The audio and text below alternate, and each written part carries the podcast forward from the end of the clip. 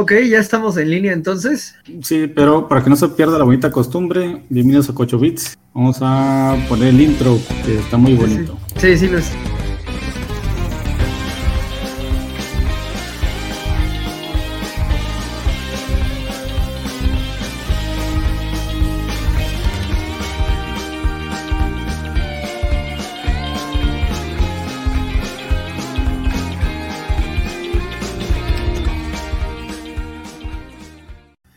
Bienvenidos amigos aquí a Cobocho Bits. Este, Hello. Vamos a empezar presentándonos. Spider Games, Jorge, Random Gamer y Skywapo. La señorita Melón esta vez no se no pudo venir con nosotros, pero está en un lugar mucho mejor, en unas islas veraniegas. ya está en un lugar mejor. No. La extrañaremos con nosotros. este, está, está vacacionando, o sea, no, no, no en la entonación en la que lo dijo Spider Games, no está en un lugar mejor. O sea, sí es un lugar mejor, pero no es Pero no en ese lugar mejor, sí. Exacto. Muy bien. El comercial técnico, no, no encuentro la transmisión en vivo en YouTube. Ah, se cortó, cortamos la transmisión en vivo en YouTube, nomás estamos en Twitch y en Facebook.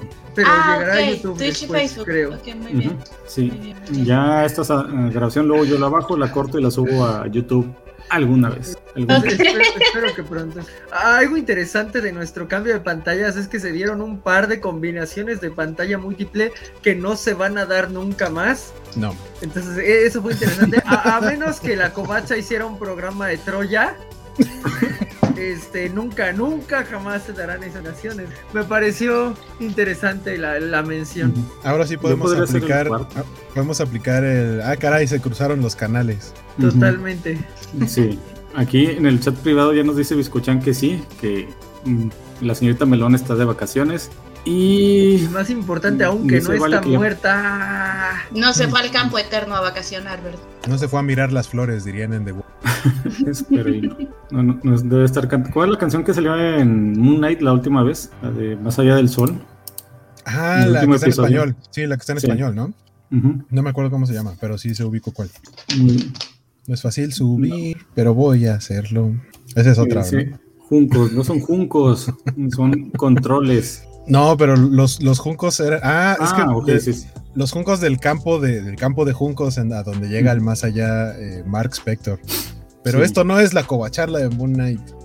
Estamos No, aquí para ni hablar de sé video. de qué hablaban, pero ok. No, no vamos Ah, a hablar no de es- comida aquí. De veras, no estás viendo, no estás viendo Moon Knight.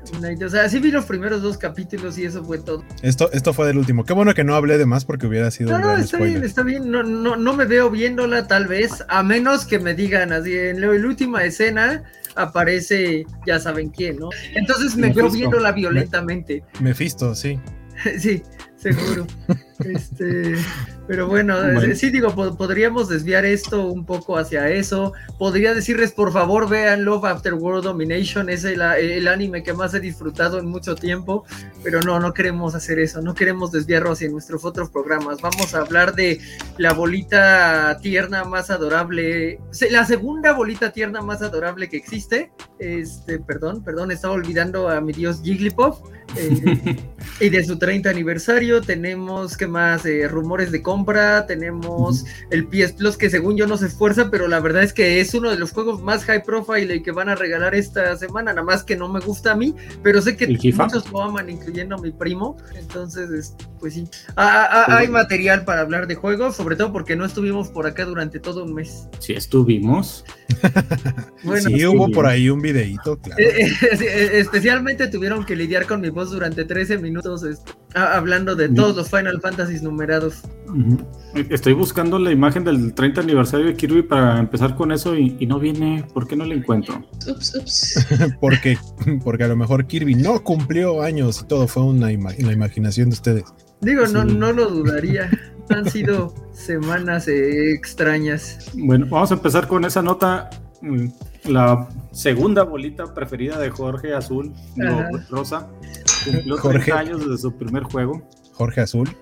sí, Rosa. el azul. sí. Eh, Ay, aquí encontré imagen. Kirby, Kirby cumplió 30 años desde su primera aparición en Game Boy. mm, wow, en, en Game Boy es raro que su primera aparición fuera en Game Boy, ¿no? Donde no podía explotar su rosa. Pero ok, Y tiene, que tiene mucho haya sentido. y que haya pues este pasado tanto tiempo y que siga aquí porque pues en todas las consolas de Nintendo ha tenido juego.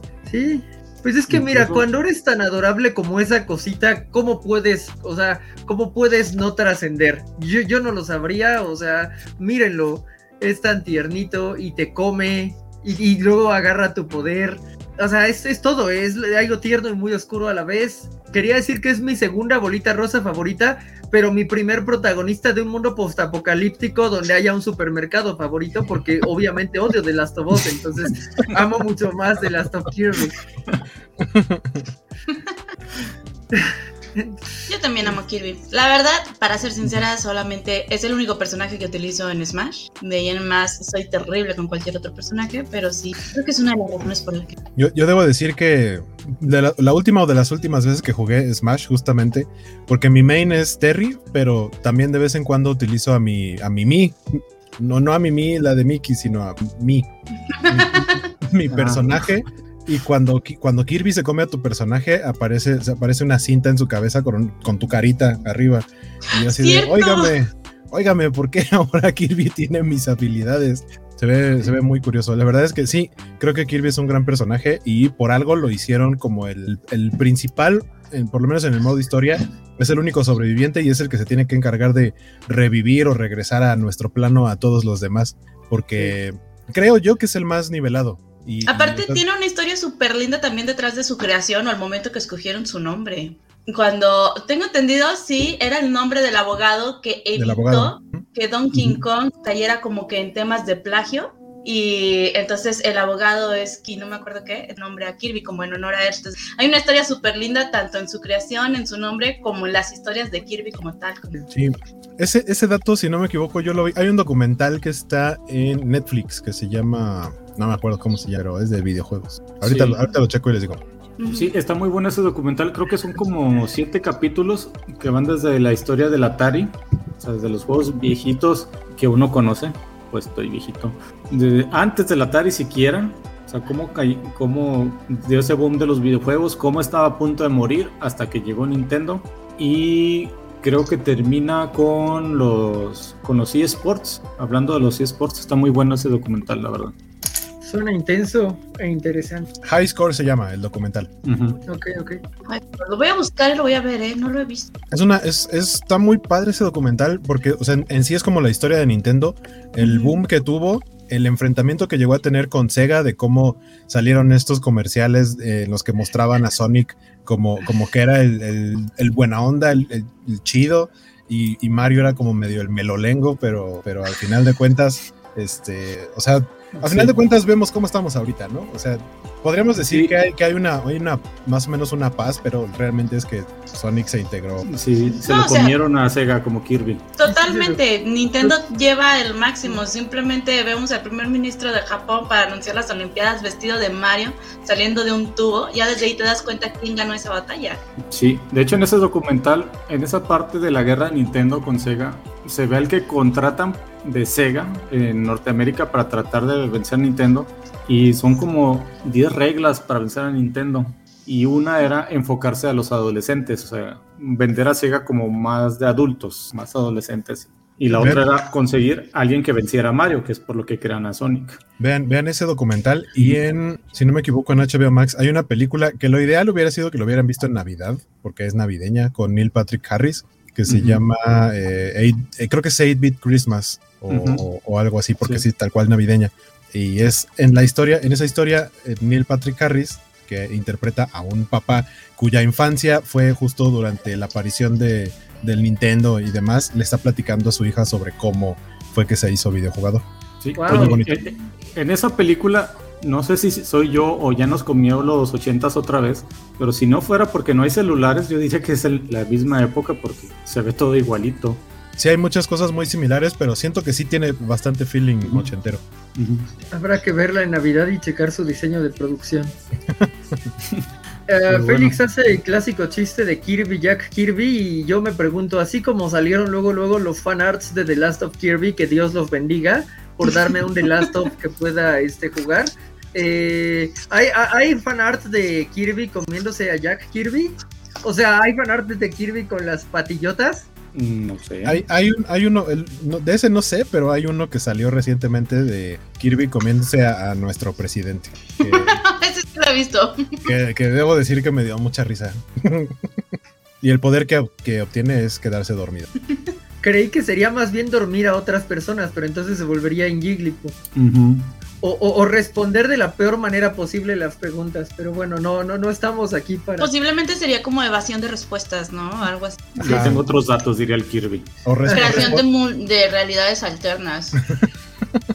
ah, Mugen está aquí. Buenas tardes, Mugen. En, en Twitch precisamente, este Ah, Biscochan en algún punto comentó que es tan suave que podría morir, que supongo que es el modo eh, de clásico de esta película de Despicable Me. No sé cómo se llama en España, pero aquí se llama mi villano favorito. Y sí, supongo que sí es muy suavecito Kirby.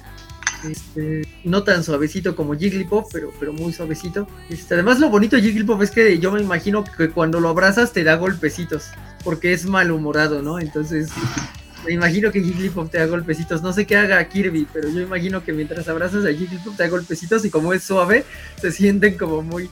Ah, sí, como quisiera abrazar un Jigglypuff. Como si te aventaran una bolita de slime, algo así. sí, sí. No, no sé, hay en una película, en una serie, algo así, ¿no? Que una cosa suave le está pegando a alguien más y, ah, mira qué suave es. Lo he visto. Es un chiste muy recurrente, ¿sabes? Es como que se utiliza demasiado ese cliché de la cosa tierna, suavecita, que es agresiva y no le gusta que lo carguen y lo traten como tierno, sino que quiere ser muy rudo. Como que entra esa combinación perfecta. Aquí el líder supremo Vale nos pasó la imagen de Kirby como ya Kirby. Gracias, líder supremo Vale. Sí, justo les iba a decir que cómo se los pasaba porque me lo había mandado a mí por, por mensaje directo y yo así, pero yo no tengo la producción. No sé cómo ponerlo, pero qué bueno que ya lo vio Alex. Mugen nos dice la estructura clásica de un juego de Kirby, primer nivel le roban su pastel, último nivel, dale en su madre al anticristo. Un poco, un poco. Sí.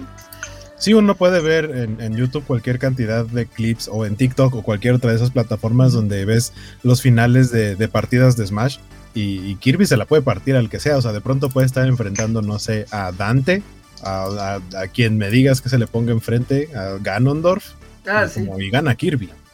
¿No, ¿No has visto la imagen de, de Kirby con, con, un demonio? No me acuerdo quién es. ¿Y quién eres tú, pequeña abuela? Y el Kirby, pollo. no, no puedes tener mi alma. Está muy ah. divertido el Kirby. Sí, es que eso es lo bonito, lo memético que es, ¿no? Probablemente sea del, de, lo más memético que tengan las propiedades de Nintendo. Digo, amamos a Samus y a Link, pero fuera de Duende Melodía, Link no es tan memético como Kirby. Definitivamente no. Oye, Kirby Carro fue la mejor, la mejor aportación de Nintendo para el 2022. Ahora que ya no van a, este, a estrenar eh, Breath of the Wild 2, ese es, un... O sea, ver a, ver a Kirby hecho un carrito ahí todo estirado, todo extraño, fue como que la mejor aportación de Nintendo para mí, para este 2022. Y con sus piecitos en la defensa, así volando. Se ve súper lindo. ¿Has visto esos memes donde se come a los policías de Bob Esponja? O sea, están geniales. que por cierto, ahorita que, mencionaron el Breath of the Wild 2, si no lo vieron en Twitter, que lo puse y luego lo retuiteó la covacha, no sé si ahorita todavía, pero en preventa, ahorita, o bueno, en la semana tuvo descuento. O sea, si lo compran así, les respetan ese precio que fácil eran como... Tenía 20% de descuento. En lugar de los 1600 que está proyectado que vaya a costar, eh, te saldría como en 1200 y que entonces vayan a checarlo. Me parece que la venta nocturna, ¿no? De Liverpool. Aunque esperemos nos patrocinen, pero... En, Amazon, ¿no? En Amazon. Ajá, yo lo vi en Amazon, no en Liverpool. Ah, yo lo vi, fíjate que en, esta mm, cadena comercial que acabo de mencionar, que tienen ahorita una venta nocturna activa, vi que también tienen el descuento si lo pides en línea, la preventa, este, y también estaba como 30% de descuento. Entonces me pareció interesante, pero yo no, o sea, bueno, yo soy muy anticuada, yo no me arriesgo, yo prefiero esperar. pero sí, es, es una buena opción comprarlo. No está mal. Mañana, si todavía hay tío Airo, con eso ocuparé el descuento del 30%. Mugen, algo curioso de las portadas de los juegos es que en América siempre sale enojado, mientras que en Japón sale sonriente. Es verdad. Pues, lo mandaron a Estados Unidos. Bueno, eh, y no sé quién esté más enojado, digo, no, no creo tampoco que en Japón sean, eh, no estén enojados, simplemente eh, Ahí sí Pues desayunan Sí, temprano. Japón tiene como esa cultura de querer hacer todo kawaii, todo lindo, que parte más o menos de la Segunda Guerra Mundial para acá, que tienen esa, o sea, básicamente por ley el gobierno les exige que todo sea kawaii. En ese entonces, ahorita ya no es tanto exigencia, pero ya se quedó como costumbre, ¿no? Esa cultura, todo súper kawaii, todo súper todo ahí. Entonces, pienso que por eso siempre está sonriendo y siempre, de hecho, casi siempre las portadas de videojuegos de Japón son como que más tiernas, más lindas que cuando los mandan acá a este lado Ujú. o al resto de También. Wow. 1279. 1279 la preventa en Amazon del Breath of the Wild 2. Not bad, digo, va retrasado, pero not bad. Fanny Mireles dice, y con mucha razón, cada que había un personaje nuevo en Smash, se dice, ¿y esto cómo afecta a Kirby, no? Porque pues Kirby adquiría nuevas y nuevas habilidades al punto en que pues era eh, eh, eh, la bolita más cercana a Dios. No, no, no era el hombre más cercano a Dios, Kirby era la bolita más cercana a Dios. Fíjate que ahorita que veo ese comentario de Fanny, me recuerda a los memes que también salieron de los programadores de Kirby al darse cuenta de que ya salió el último personaje de Smash. Uf, al fin descansamos. O sea, es como que la primera preocupación, ¿no? Imagino, ay, ¿y ahora cómo va a quedar Kirby? Pero sí, Sí, salió. que anunciaron a Sephiroth y ahora cómo vamos a hacer esto.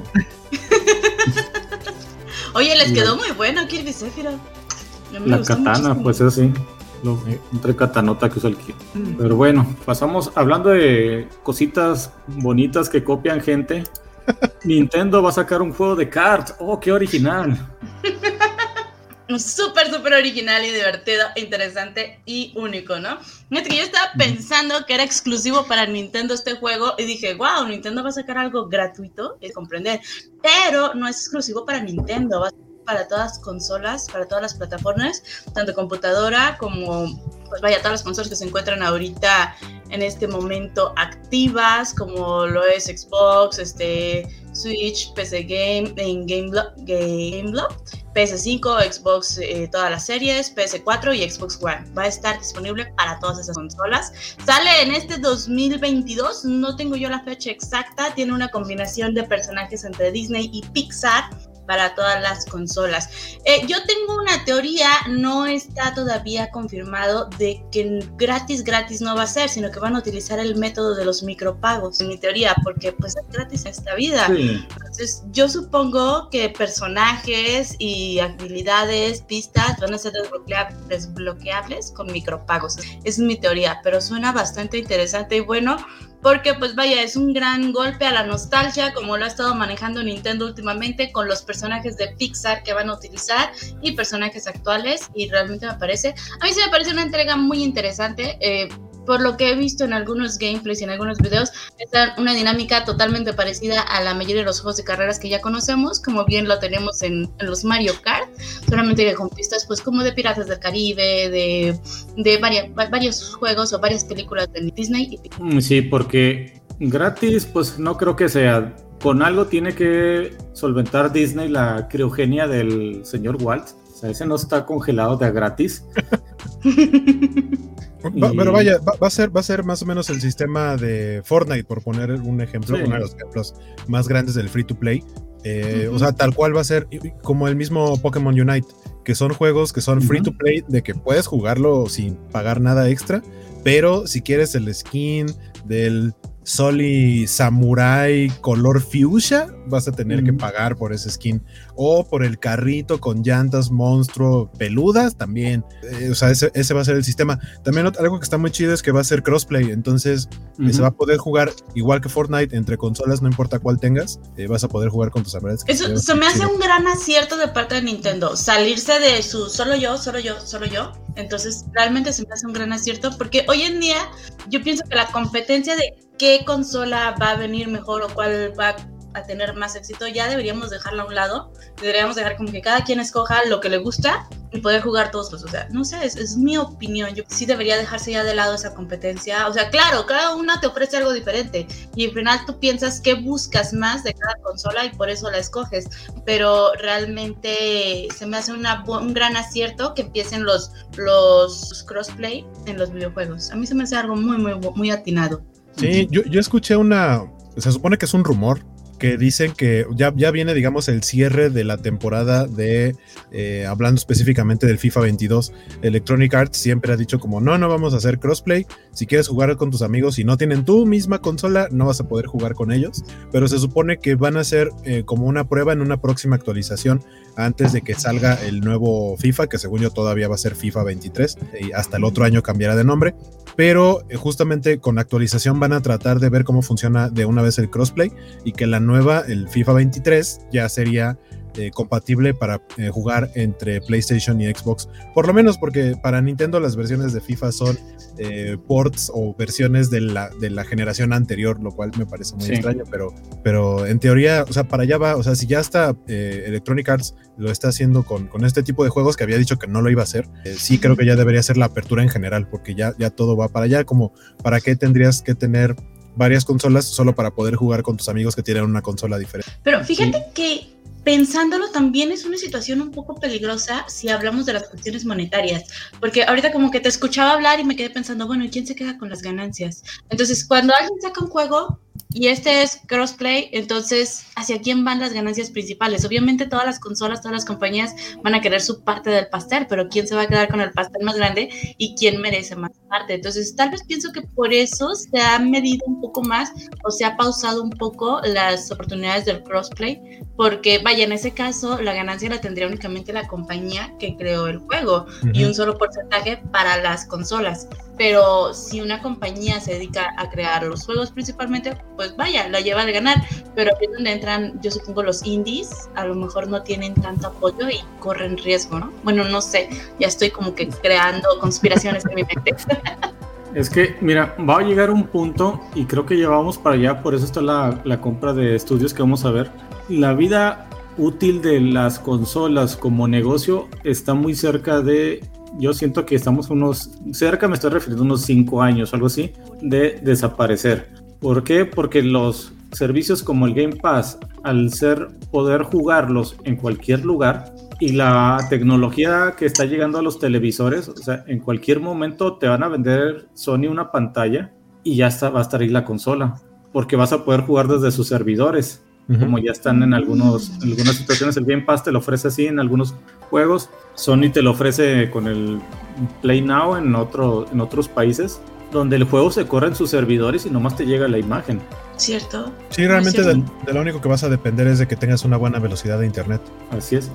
que volvemos al servicio de renta de videojuegos, ¿no?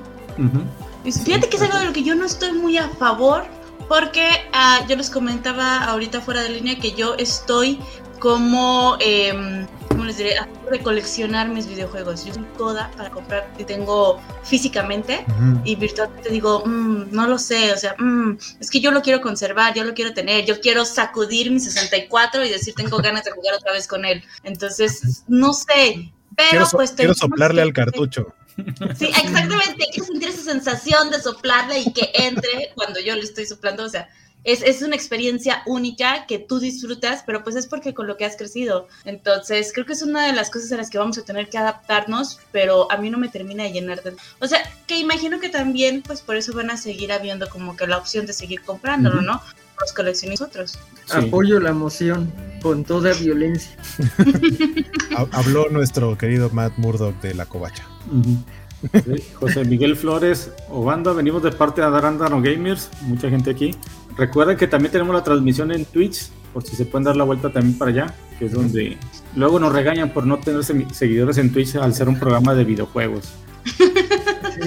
Interesante. Bueno, es que yo estoy como que en la plataforma de Facebook, entonces se los pasé a, a los que acostumbran a acompañarme. Y pues se vinieron para acá a Facebook.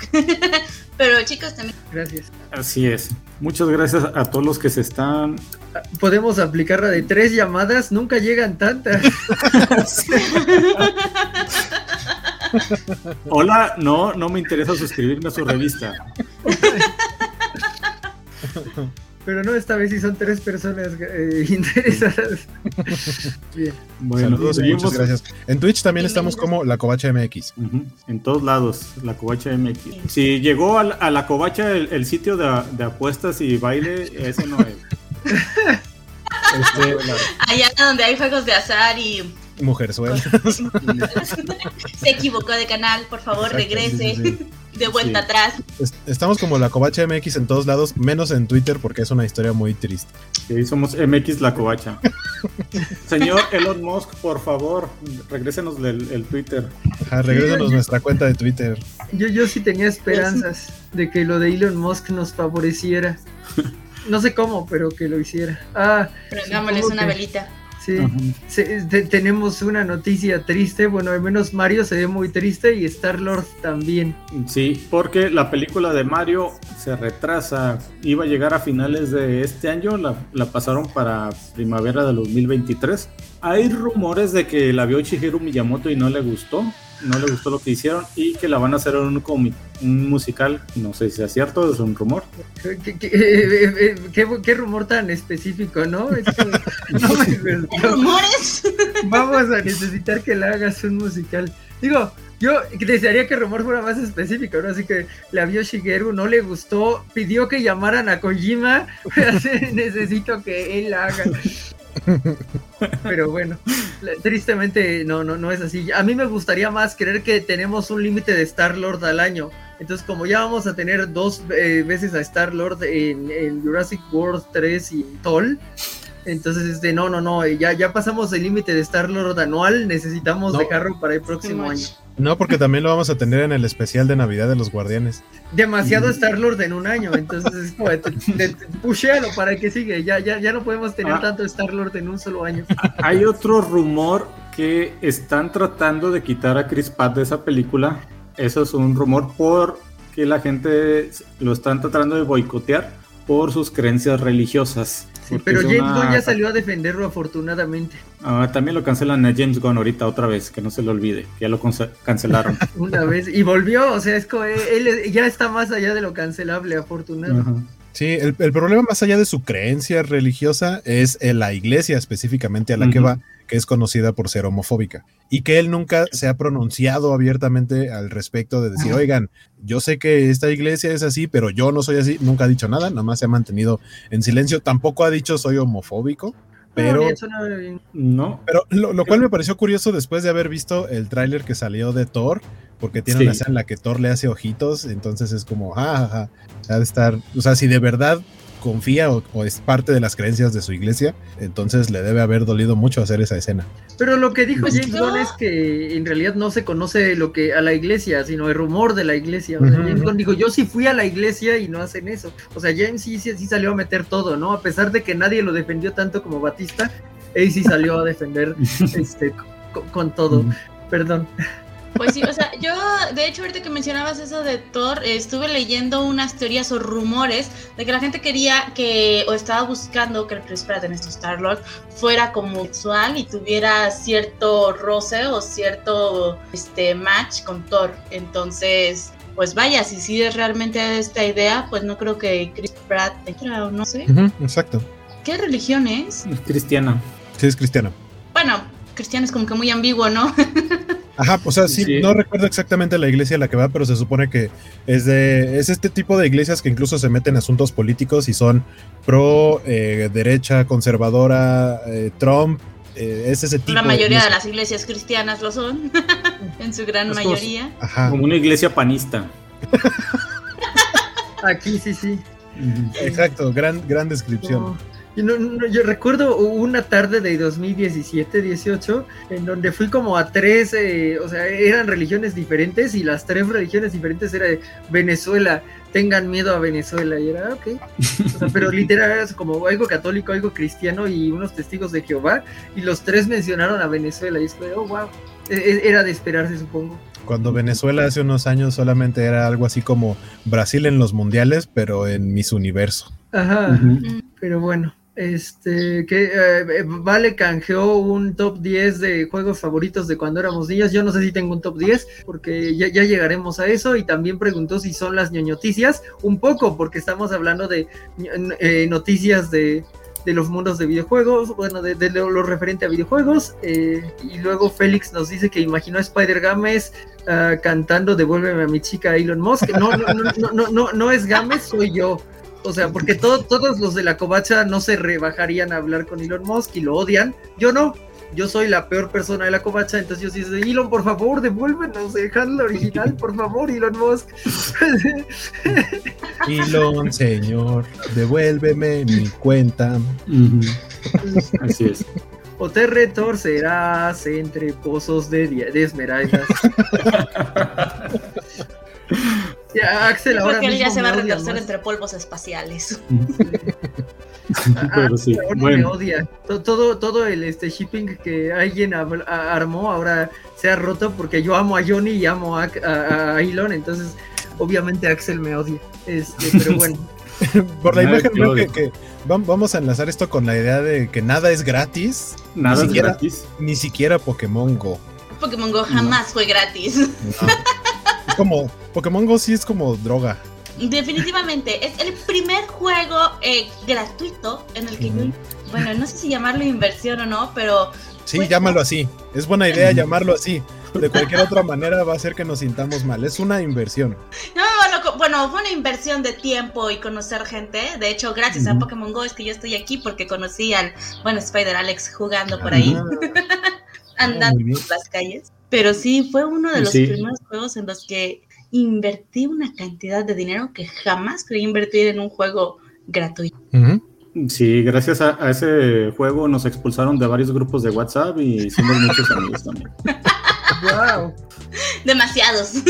E, esa parece una gran historia.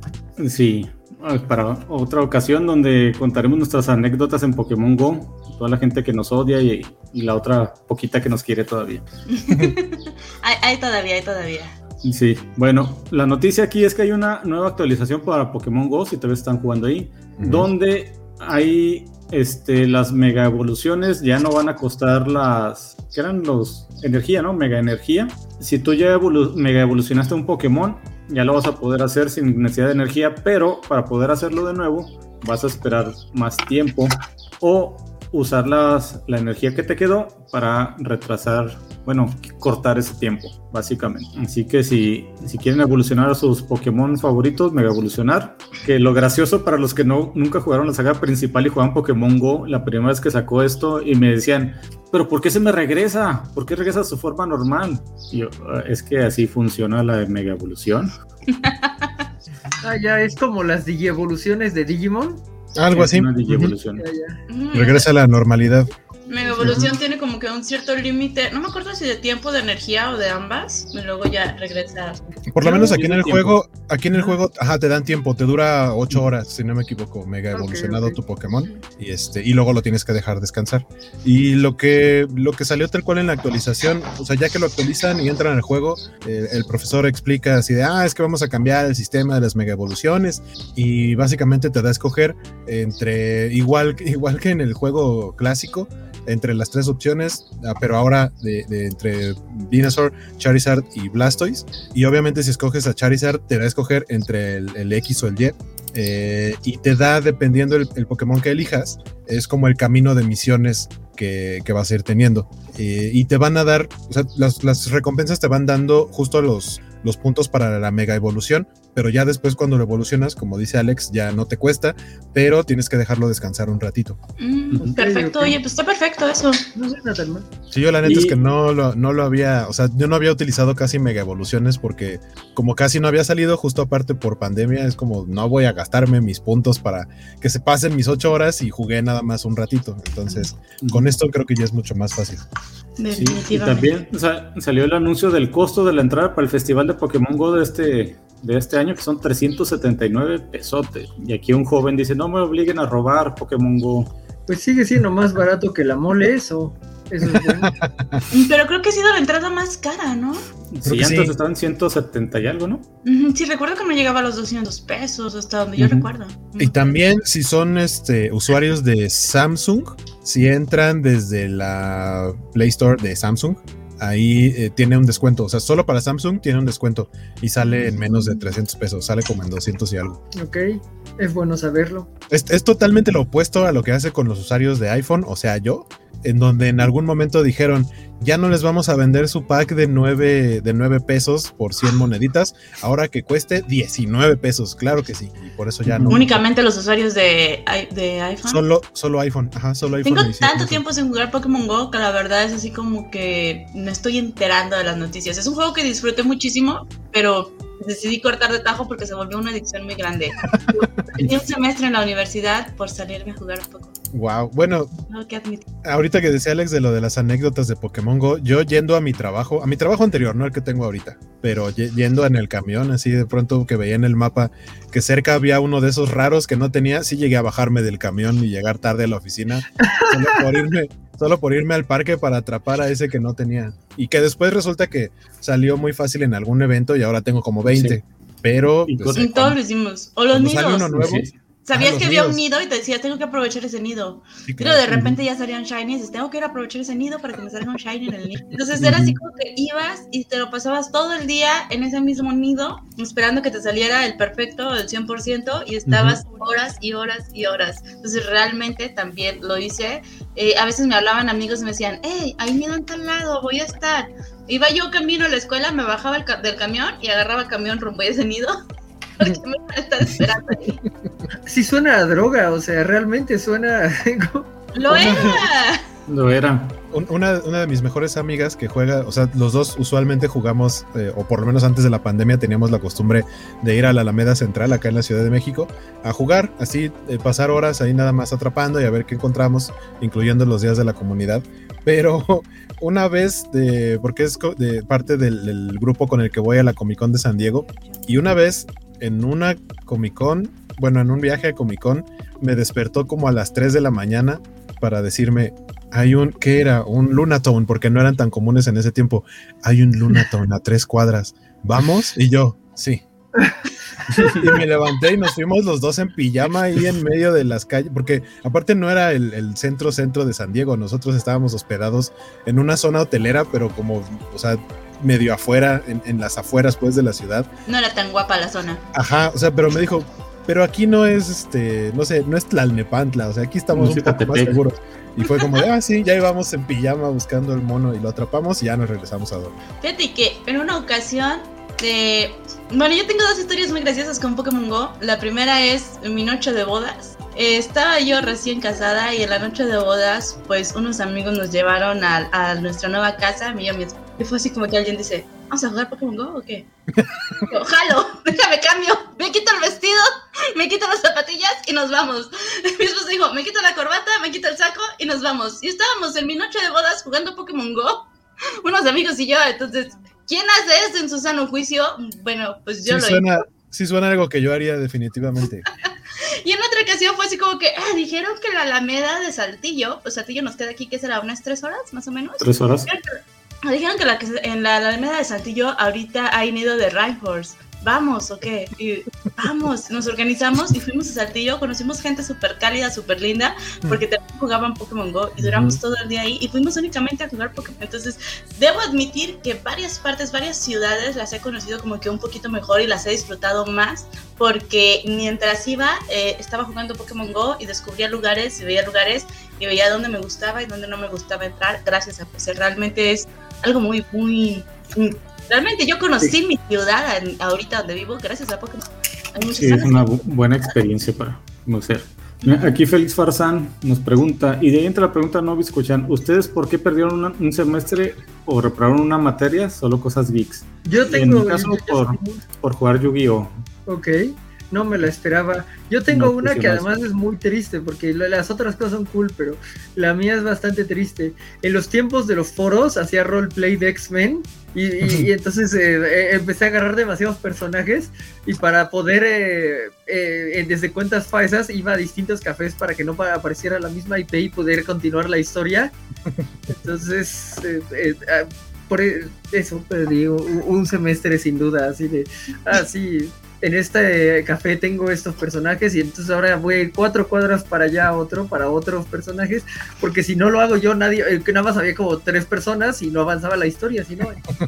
y valió yo creo que yo cuando estaba estudiando, estaba en la universidad estudiando arquitectura, creo que varias entregas no las terminé a tiempo por estar jugando WoW. Me gustaba mucho jugar a World of Warcraft y era así como que estaba jugando WoW y así como que, ay, el plano, tengo que terminarlo, pero no lo hacía por estar jugando WoW y a veces ni siquiera era como que estuviera en raid o venciendo a alguien, ¿no? Era, o sea, es un juego tan abierto, tan amplio que puedes perder toda la vida jugando y haciendo nada. Bueno, es que siempre tienes algo que hacer, ya sea este farmear el, eh, cosas para la habilidad que estás elevando, eh, juntando puntos, haciendo misiones, sacando oro, yendo a las casas de subasta, platicando con gente ahí sentados todos alrededor de una fogata. O sea, World of Warcraft es uno de mis juegos favoritos también. Y yo creo que perdí, no un semestre, un semestre sí lo perdí por Pokémon Go, pero varias entregas eh, buenas, a hacerlas buenas, por estar jugando World of Warcraft. Yo la verdad es que, o sea, por cosas geek, no recuerdo haber perdido, ni reprobado, ni haber perdido semestre. Perdí un semestre porque no sabía que una materia que dije, luego la recurso, no sabía que estaba seriada. Entonces el siguiente semestre no me dejaron inscribirme por una materia. Pero, Hay que informarse bien. pero, pero no pasó a mayores. Pero no, y ni siquiera fue por cosas geek, fue por trabajo. Fuera de eso no recuerdo nada. Aquí Feliz Farsa pagó en Twitch sus coacholas para decir, hey, aquí nadie va a hablar mal de Tlalnepantla, Huaco. Déjame decirte que nadie eh, va a hablar mal de Tlalnepantla o tiene por qué hablar mal de Tlalnepantla, porque Tlalnepantla se encarga solita de hablar mal de sí misma. todo lo que voy a decir. Decir una verdad no es hablar mal de nadie. Bueno, para que no haya, eh, eh, para no herir susceptibilidades, vamos a decir Iztapalapa y de eso tengo derecho porque yo soy de Iztapalapa. Eh, yo viví en Iztapalapa. Para, para equiparar las cosas, vamos a decir que Tlainepantla tiene un índice de belleza mayor al promedio de la ciudad, extrañamente. Cocha pacha. Yo respeto más Iztapalapa que ahorita donde vivo en Torreón, porque viví en Iztapalapa, cuando regresé a Torreón, me asaltaron a los dos días de haber regresado. Y allá nunca me asaltaron. y estaba viviendo sola. A mí nunca me han asaltado en Torreón, qué raro. Ay, a mí sí, a mano armada. Yo creo que era la colonia, no, pues tampoco era la colonia, porque yo vivo en la Eduardo Guerra y pues ahí tampoco son blancas palomitas. Pero es que depende, ¿no? Si ya eres de la zona, como que ya te conocen y dicen, ah, pues es, es mi vecino, ¿para qué lo asalto? como que es más a los que entran, que no son de... Ah, pues eres el hijo de tal persona, ahora sí, no, chido. Ganas menos que yo. no me conviene, es una mala inversión. dice, dice Vale que nadie respeta a Torreón. ¿Qué pasó, Vale? Nadie de Durango, pero porque nadie respeta a Durango, ¿vale? Ni los de Durango. No, fíjate que en una ocasión, ahorita que hablamos de colonias peligrosas, me salvé de un asalto porque llegaron y nos dijeron, ¿a dónde van? Y pues vamos a la Campillo. Ah, ¿son de la Campillo? Sí, no, que les vaya bien, compa, mire, mejor caminen por la calle y por allá se vaya y agarra taxi. Lo juro que es historia real. Así vi un asalto. Ah, no, disculpe, disculpe, ya no. No, perdón, perdón, perdón. Entonces, ah, eso es conocer de, barrios bajos. Baja, no la es un clásico de te asaito yo, me asaito. Tranquilos. Dice Alejandro Guerra que nos esperaba en YouTube y, y perdón, quedó perdón, este, ahí te próximamente. Fallado. Este, bueno, vale, te falló porque no avisó a la gente después de que lo planeamos durante tanto tiempo y me echó la culpa a mí. Yo también pensé que íbamos a estar en YouTube. Pues la idea es que solo estuviéramos en Twitch, pero luego, luego me regañan en privado. sigamos con las noticias. Este, salieron un durante el especial de que 25 años, durante la fecha de los 25 años de Kingdom Hearts, sacaron un pequeño video con lo que se viene con el Kingdom Hearts 4 que ya va a correr en Unreal Engine 5 por lo que creo que Nintendo no va a poder tener el juego en su consola, a menos que salga por fin un Switch Pro, del que todos hemos esperado desde que salió el Switch normal. Hay rumores, hay rumores, ¿eh? el, Switch OLED, el Switch OLED ha estado bajando de precio. O sea, ahorita ya lo encuentran relativamente más barato que en su salida y eso podría ser un... Hay fuertes rumores también de que el retraso de Zelda Breath of the Wild es porque va a venir junto con una nueva consola. Son fuertes esos rumores. Yo la verdad no, los dudaría, no los dudaría. Estoy con el dedo en el renglón sobre ese rumor. Y Mm, tal vez porque recordemos que hace poco, cuando Nintendo cumplió 5 años el Switch, y la gente dijo de Nintendo, precisamente dijo que la consola todavía quedan 5 años, pero tal vez el concepto del Switch se refiere, no tanto pues, hace tiempo, recuerdo haber leído un artículo que algo comentaba de que los cambios que querías hacer en Switch no era tanto como que sacar otra consola totalmente, sino irla mejorando, como con los celulares, que tienes, supongamos, el P30 y luego tienes el P40 y luego el P, no sé cuál vaya ahorita. Este, y la, la, idea del Switch como que era algo parecido, en lugar de sacar una nueva consola que fuera Switch y mejorarla esta misma, como se está haciendo con el OLED, que es algo que ya habían hecho, por ejemplo en 3DS lo hicieron, mejorar 3DS y sacaron varias versiones, este, sacar el 2DS y otras, entre otras versiones. Entonces, esta era la idea, hacerlos retrocompatibles, pero únicamente con juegos de, como que si ya tienes tus cassettes de Switch, los va a correr el nuevo Switch, pero los nuevos juegos no los va a correr tu antiguo, sino el nuevo que salga. Entonces, hace varios años que leí esta como que idea o teoría que tenía, mejorando así la, la pero eh, no sé qué cierto sea, pero con lo que comentas tú, Alejandro, pues sí suena como que sí va para allá la, la acción. Esperemos y sí, porque pues gran, hay muchos juegos, por ejemplo, el, Witcher 3, o sea, el Switch lo corre, pero con deficiencias. Hay otros, no me acuerdo cuál era el juego, que solo podías jugar en línea porque básicamente lo estabas jugando desde un servidor. Sí, nube. Ajá, estabas jugando en la nube y si no tenías internet, pues no lo podías jugar que nomás te estaba transmitiendo la, la, pantalla de lo que estabas jugando.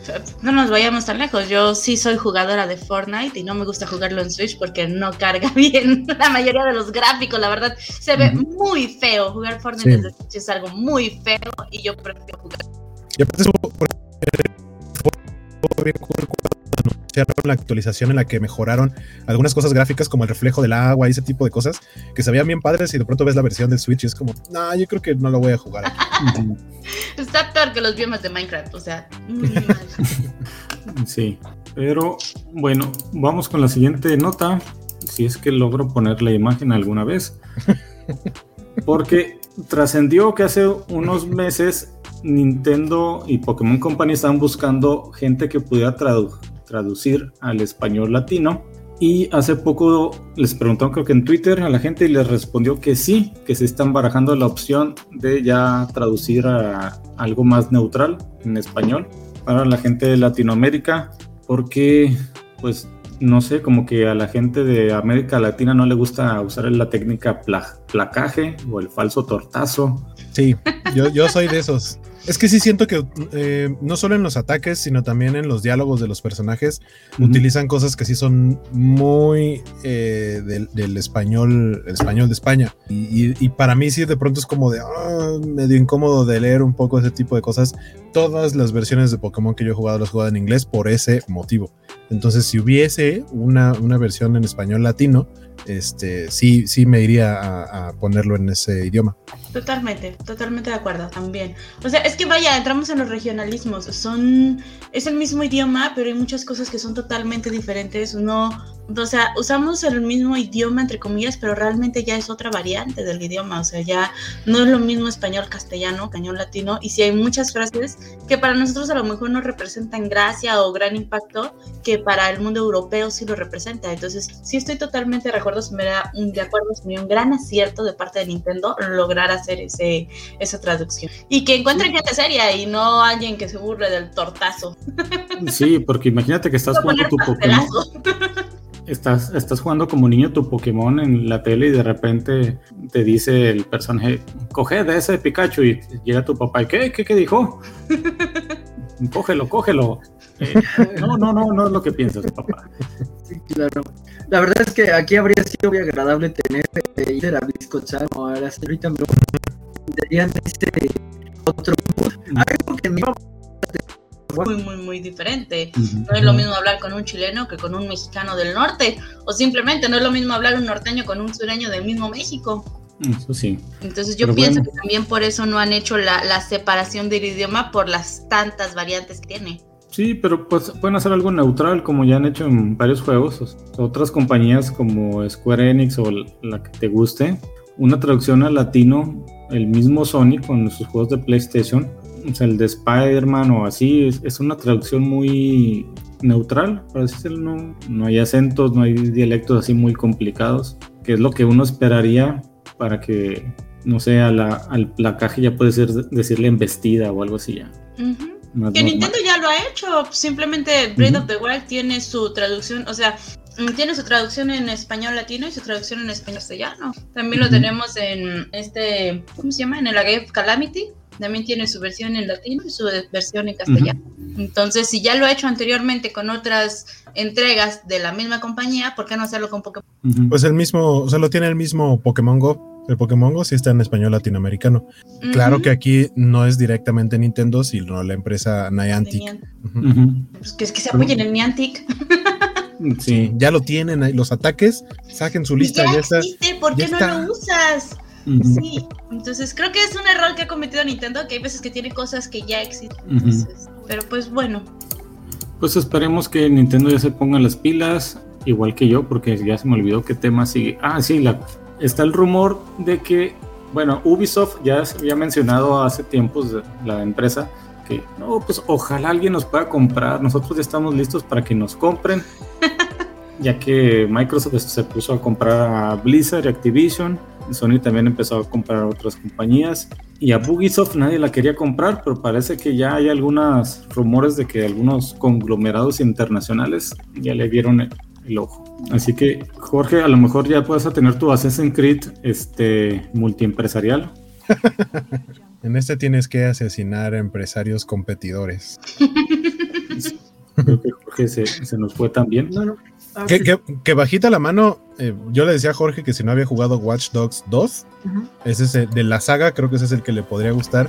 Y justamente en ese juego, porque aparte el área en el que, en el que lo está ubicado es en San Francisco, y si de pronto una de las misiones tiene que ver con competencia en empresas grandes, como, como por ejemplo hay una que es, algo así como el similar de Google, y se supone que tienes que entrar y usar uno de tus robotitos para entrar a la empresa y hackear unas computadoras y meter como una especie de virus para una presentación. Eh, o sea, sí, es, es, es algo así.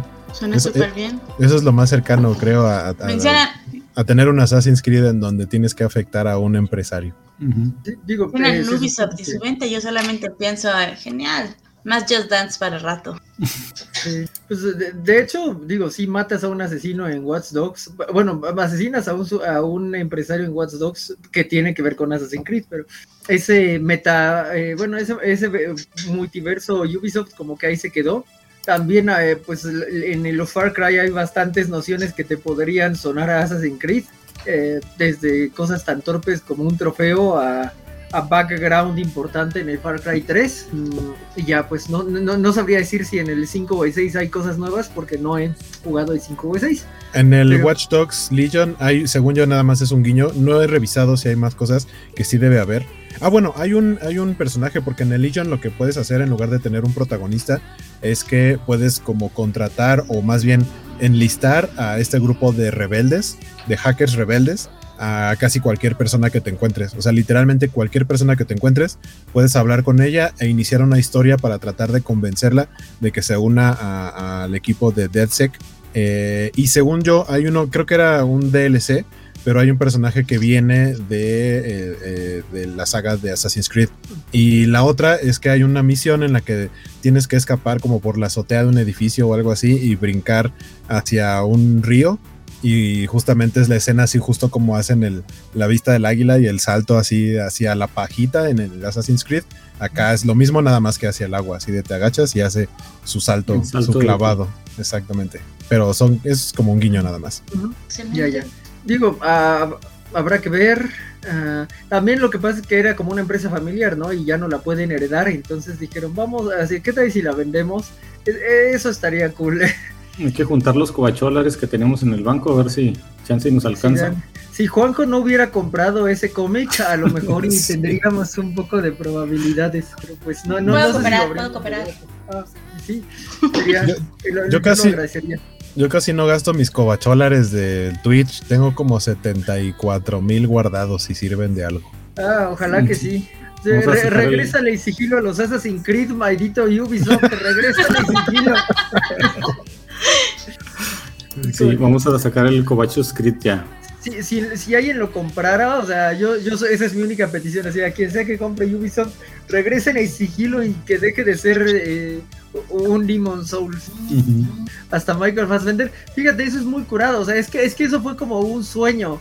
Porque yo ya amaba Assassin's Creed antes de Fassbender. O sea, cuando alguien dijo Michael Fassbender va a una película de, de, de, Assassin's Creed, sí, sí le dije a la persona que tenía el estoy muerto. Estoy muerto. Pellizquenme. necesito que amputes mi brazo izquierdo porque solo con esa cantidad de dolor sabré si estoy vivo. O sea, ¿qué es esto, no?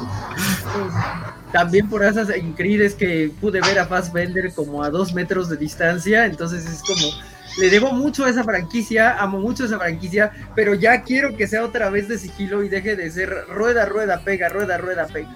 En el Watch Dogs Legion hay, porque puedes desarrollar habilidades, obviamente, que tienen que ver con tecnología para tu personaje. Porque lo más cercano que tiene el sigilo es que puedes eh, como desarrollar una especie como de capa de invisibilidad, como la de Harry Potter, pero obviamente basada en tecnología.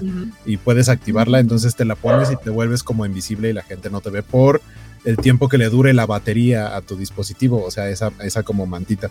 Y también algo que me gusta mucho, eso creo que se puede hacer desde el primer Watch Dogs, que cuando eliminas a alguien que no necesariamente es matarlo, de hecho lo puedes como nada más dormir y se queda en el piso y ya cuando llegas a cierto nivel puedes hacerles una especie de hackeo muy raro, no entiendo cómo, pero se vuelven invisibles, entonces ya la gente pasa por ahí, es como si no hubiera nada y entonces ya no te busca la policía ni nada. Mm. Yo la verdad Assassin's Creed me quedé en el 3 y no lo he terminado. Y conmigo somos 10. No lo vamos a acabar. No, este, algún día, mi compromiso es algún día terminarlo, porque pues ahí tengo el, cartucho del juego para subir. Y yo lo compré pensando que era el 2, tengo que confesar. lo compré pensando que era el 2 porque ese sí me encanta. Y me quedé, que estoy en la guerra de Estados Unidos, me parece, en la guerra civil. Y fue así como que no era lo que estaba buscando, pero pues bueno, lo voy a aceptar, lo voy a jugar, pero no, no terminó de convencerme. Juega el 2. Entonces, donde está en Italia, es, me encanta. Ok. Este ha sido un gran programa para convencerme de en algún punto jugar. este Fingüe dice que los cobacholares los uso para hacer que, cante Valentín. La verdad es que Fingüe es un alto rey de los elfos en Valinor. Valentín debería de ya, o sea, hazle caso, o sea, Fingüe, Fingüe, caray. No, no, no tenemos respeto, glorioso líder, no tenemos honor, glorioso líder. Fingüe. Ya, eso era no. todo, errante. También nos dice, rueda, golpea. Alguien ha jugado bastante Dark Souls. Exacto, eso es lo triste, sí. O sea, está bien en Dark Souls, pero no lo quiero en, en Assassin's O sea, eso no significa que no vaya a jugar Valhalla y Odyssey algún día y haya todas las side quests, pero no lo quiero. Solo estoy obsesionado con la historia, pero no lo quiero. Yo me arrepiento de no haber comprado Valhalla ahora es que estuvo en el 60% de descuento eh, por parte de Epic. Me arrepiento comprado, porque aparte me iban a dar un skin gratis en Fortnite. y es un juego que realmente quería jugar, pero ah, no sé, volvemos a lo mismo, no quise pagar 400 pesos para un juego digital. Dije, mm, no. o sea, si lo tuviera en cartucho, en CD o en algo físico, claro que hubiera corrido por él, pero mm, estuve así con el dedito a punta de darle que comprar y me arrepentí. Sí, es, justo lo que te iba a preguntar de, había descuento, pero en físico y no, porque en físico no, no, ha dejado de estar carillo, ¿no? Sí, entonces, y luego después pensé, ah, a lo mejor sí hubiera comprado, ¿no? He gastado la misma cantidad en otras tonterías, pero, y me convenía, pero, ah, no sé, o sea, mi, mi mente, mi, mi yo interno no me permite hacerlo. Sí, te entiendo. A mí, pues, sobre todo, me pasa con Assassin's Creed que me decían, te presto el Odyssey. Y yo de no, ¿Por qué? Porque tengo todos los juegos desde el 1 hasta el Origins en físico y no quiero jugar uno que no vaya a tener. Entonces, no sé, creo que puedo entender por qué no lo compraste. Digo, se lamenta porque sí era buen precio, la verdad. Es que eso de comprar juegos, comprar juegos digitales, pues ya es muy, por un lado te ahorras espacio, pero por otro necesitas más espacio también de disco Pero bueno, volvamos las noticias. Splatoon 3 no sabíamos la fecha de, su aparición, pero habían dicho Nintendo que para este año y por fin la reveló, que es el 9 de septiembre. Vamos a poder jugar con los calamares otra vez. ¿Qué les parece? ¿Se han jugado Splatoon? Yo nunca he jugado ningún Splatoon. Veo que es muy divertido, es algo que me gustaría jugar, pero sobre todo porque veo que es algo divertido de jugar con amigos. Y creo que esta era la nota que eh, le emocionó mucho a la señorita Melón, que no puede estar por acá, que ella sí es así, eh, ella alza la bandera y dice jueguen Splatoon, así como, como la vez que nos quiso convencer de jugar Animal Crossing basado en, numerología y ser como una especie de contador de. Y, contador de nabos. Este, sí, también con, con Splatoon vimos que le llenó de emoción esta noticia. Eh, probablemente me atreva a jugar, a empezar a jugar a Splatoon con este nuevo título. O sea, a mí la verdad Splatoon es una entrega que me encanta, me fascina. El 1 nunca lo jugué, pero el 2 sí es algo que me gusta muchísimo. Eh, yo nunca lo he jugado con amigos porque desgraciadamente a mis amigos nunca les llamó la atención y dijeron, no, no voy a comprar un juego que no me llama. Pero es un juego buenísimo, te entretiene muchísimo. Yo estaba totalmente en contra de los shooters y básicamente es como el único shooter que Nintendo tiene de Nintendo, pero es muy, muy, muy divertido, muy entretenido. Eh, puedes utilizar mucha estrategia, puedes utilizar, bueno, sobre todo eso, demasiada estrategia para las diferentes modalidades de juego que tiene. Y para mí es una entrega increíble, increíble. La verdad yo estoy muy feliz, muy contenta y esperando el Splatoon 3 porque es un juego muy entretenido, muy ligero, pero a la vez lo puedes explotar muchísimo, la verdad. Jueguenlo, jueguenlo, de verdad. Si tienen la oportunidad, jueguenlo. Eh, hace, ¿qué será? Como unos tres años, Nintendo tuvo el Splatoon 2 en, como muestra gratis. Tenía siete días para jugarlo totalmente gratis. Eh, casi todas sus modalidades, únicamente el modo historia no te dejaba jugarlo, pero el multijugador si lo podías entrar, yo lo aproveché, me enamoré del juego y ahí fue donde decidí a comprarlo. Esperemos que con la entrega del Splatoon 3 utilicen la misma estrategia de ponerlo unos días gratis para este, que termines de enamorarte del juego y comprarlo. Para mí sería algo muy bueno que haría Nintendo utilizar esta, estrategia nuevamente, decirte, ok, doy una probadita gratis que ya lo ha estado haciendo con varios juegos que ha estrenado. Lo hizo también con Kirby, por ejemplo. Este, entonces, eh, darte esa probadita para que te piques y quieras regresar sería perfecto. Creo que yo caería. Hay que ver, porque sí lo vi, nunca le entendí cómo, cómo empezar a jugar, me quedé en el tutorial. Quizás es lo que me faltó, darle un poquito más de, chance para jugar. Este, porque desde la noticia el primer Splatoon de que Nintendo va a ser un shooter, pero que no, donde pues básicamente el, el, chiste del juego es llenar de tinta todo el, todo el campo, la tinta de tu color. Depende de la modalidad, porque hay algunos que son como atrapa la bandera, entonces, y hay otros que son como recolectar conchas. Hay otra versión que es como que más en equipo de estrategia de juntar huevos. Vas recolectando ciertos huevos y vas este, atacando como monstruos marinos que van saliendo, que a ellos les quita los huevos y, y vas recolectando y entre más recolectes, pues más puntos tienes, más dinero tienes y más oportunidades tienes de comprar ropa, accesorios y armamento pues de mucha mejor calidad. Entonces, no solamente se trata de de, como dar el otro lado, sí, esa es la modalidad principal o la que más se juega. Incluso tiene un modo historia que mucha gente no conoce y está muy, muy divertido historia. Entonces, lo que sí es cierto es Platum es más divertido con amigos, supongo, porque la verdad nunca lo he jugado con amigos, siempre en línea con gente a la y se va. Al azar, digámoslo así. Aunque, sí, pobrecitos los monstruos sin huevos. Deshuevas a los monstruos, sí, así es, les arranca los huevitos. Eso suena muy violento para ser de Totalmente, uno esperaría ese tipo de violencia de parte de Nintendo. Bueno, vamos con la siguiente nota nomás. Que el, el PlayStation Plus de abril, nomás dejo la, la imagen mientras hagan ruido de fondo en lo que encuentro. Bueno, Fingo ah, dice que tiene una gran cantidad entre juegos digitales y físicos, pero ah, pues tiene este problema de que los tiene, pero no los puede jugar. Entiendo un poco, yo eh, siento que solo estoy terminando un juego por mes y soy muy lento, no sé cuál, cómo esté su rango a estas alturas, pero bueno. Sí, yo también. De acuerdo. Fíjate que compré el Pokémon Unite, lo he jugado una vez y ya no he tenido oportunidad de volver a jugarlo. Pero aparte comento el error de jugar Animal Crossing en lugar de ponerme a avanzar a Pokémon Unite o de jugar Zelda otra vez en lugar de avanzar a Pokémon Unite. Entonces, ese es el problema, como que tenemos esa costumbre porque así crecimos de exprimiendo al máximo el juego que tenías desde chiquito y después pasándote a otro.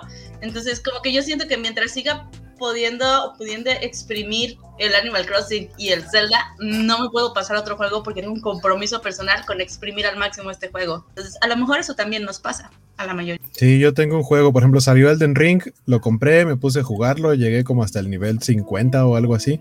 No avancé mucho en la historia porque la verdad es que me gustaba mucho nada más navegar por ahí, dejar que mi personaje creciera para que no me costaran tanto los jefes. Y después salió el Lego Star Wars y entonces me puse a jugar Lego Star Wars y ya no he vuelto a jugar el Den Ring. Y las últimas semanas han sido de mucho trabajo, entonces ya tampoco he jugado el Lego Star Wars, pero es el que quiero seguir por el momento. Muy bien. Vamos a hablar ya, y tenemos aquí la imagen de los juegos del mes de mayo, que van a tener la gente que esté rentando el servicio de PlayStation Plus. Jorge, ¿qué te parece? Pues digo, a mí nada me emociona, pero estoy consciente de que ahí hay un juego grandote, ¿no? O sea, hay un juego que, que de hecho va a llevar personas a comprar la suscripción durante este mes seguramente. Entonces, pues sí, está el FIFA que todavía es de este año, salió el año pasado porque pues poquito antes, pero, pero bueno, está el, el, FIFA más reciente que además, eh, digo, te lo dan y puedes jugar con un amigo, entonces eso está padre está padre porque puedes jugar con un amigo eh, offline, es de esos pocos juegos que sirven para las fiestas en PlayStation, pero también puedes jugar con tus amigos online y, todo eh, esta interacción que creo que es rescatable, ¿no? Si me preguntan qué ha cambiado en los últimos FIFA, pues yo no tengo el, detalle técnico para saber qué ha cambiado, hay cosas, siempre se, ah, ahora puedes derribar así y hay un nuevo modo historia y, además puedes, eh, no sé, modificar el cansancio, eh, el, factor de cansancio de acuerdo a bla, bla, bla, bla, bla. Son, son muy técnicos, vamos a ser honestos, sí pueden ponerse muy técnicos y, hay gente que se apasiona con ellos. Yo los juego cuando hay mundial y ya, ¿no? Entonces, no es lo mío, pero es un juego que va a llamar bastante la atención, eh, va a mover más que probablemente todo lo que ha salido en el año. Creo que, creo que sí no ha salido nada tan cool en, lo que va del año en cuanto a juegos del mes. Y luego tienes como dos juegos chiquitos, uno como de supervivencia y, el otro, espera, ¿de qué era el otro? leí de los tres, pero ya, no, no, no, recuerdo, pero bueno, básicamente eh, The Tribes está como decentón eh, visualmente, puede funcionar, bueno, bueno, funciona un poco mm, en cooperativo y todo. Ese es como el que me llamó un poquito la atención. Eh, y, pero el de Dead Gods no recuerdo de qué iba. así, tal cual, o sea, sí lo leí fue de, ah, va, chido. Y ya, perdón. pues veo que parecen vikingos, ¿no?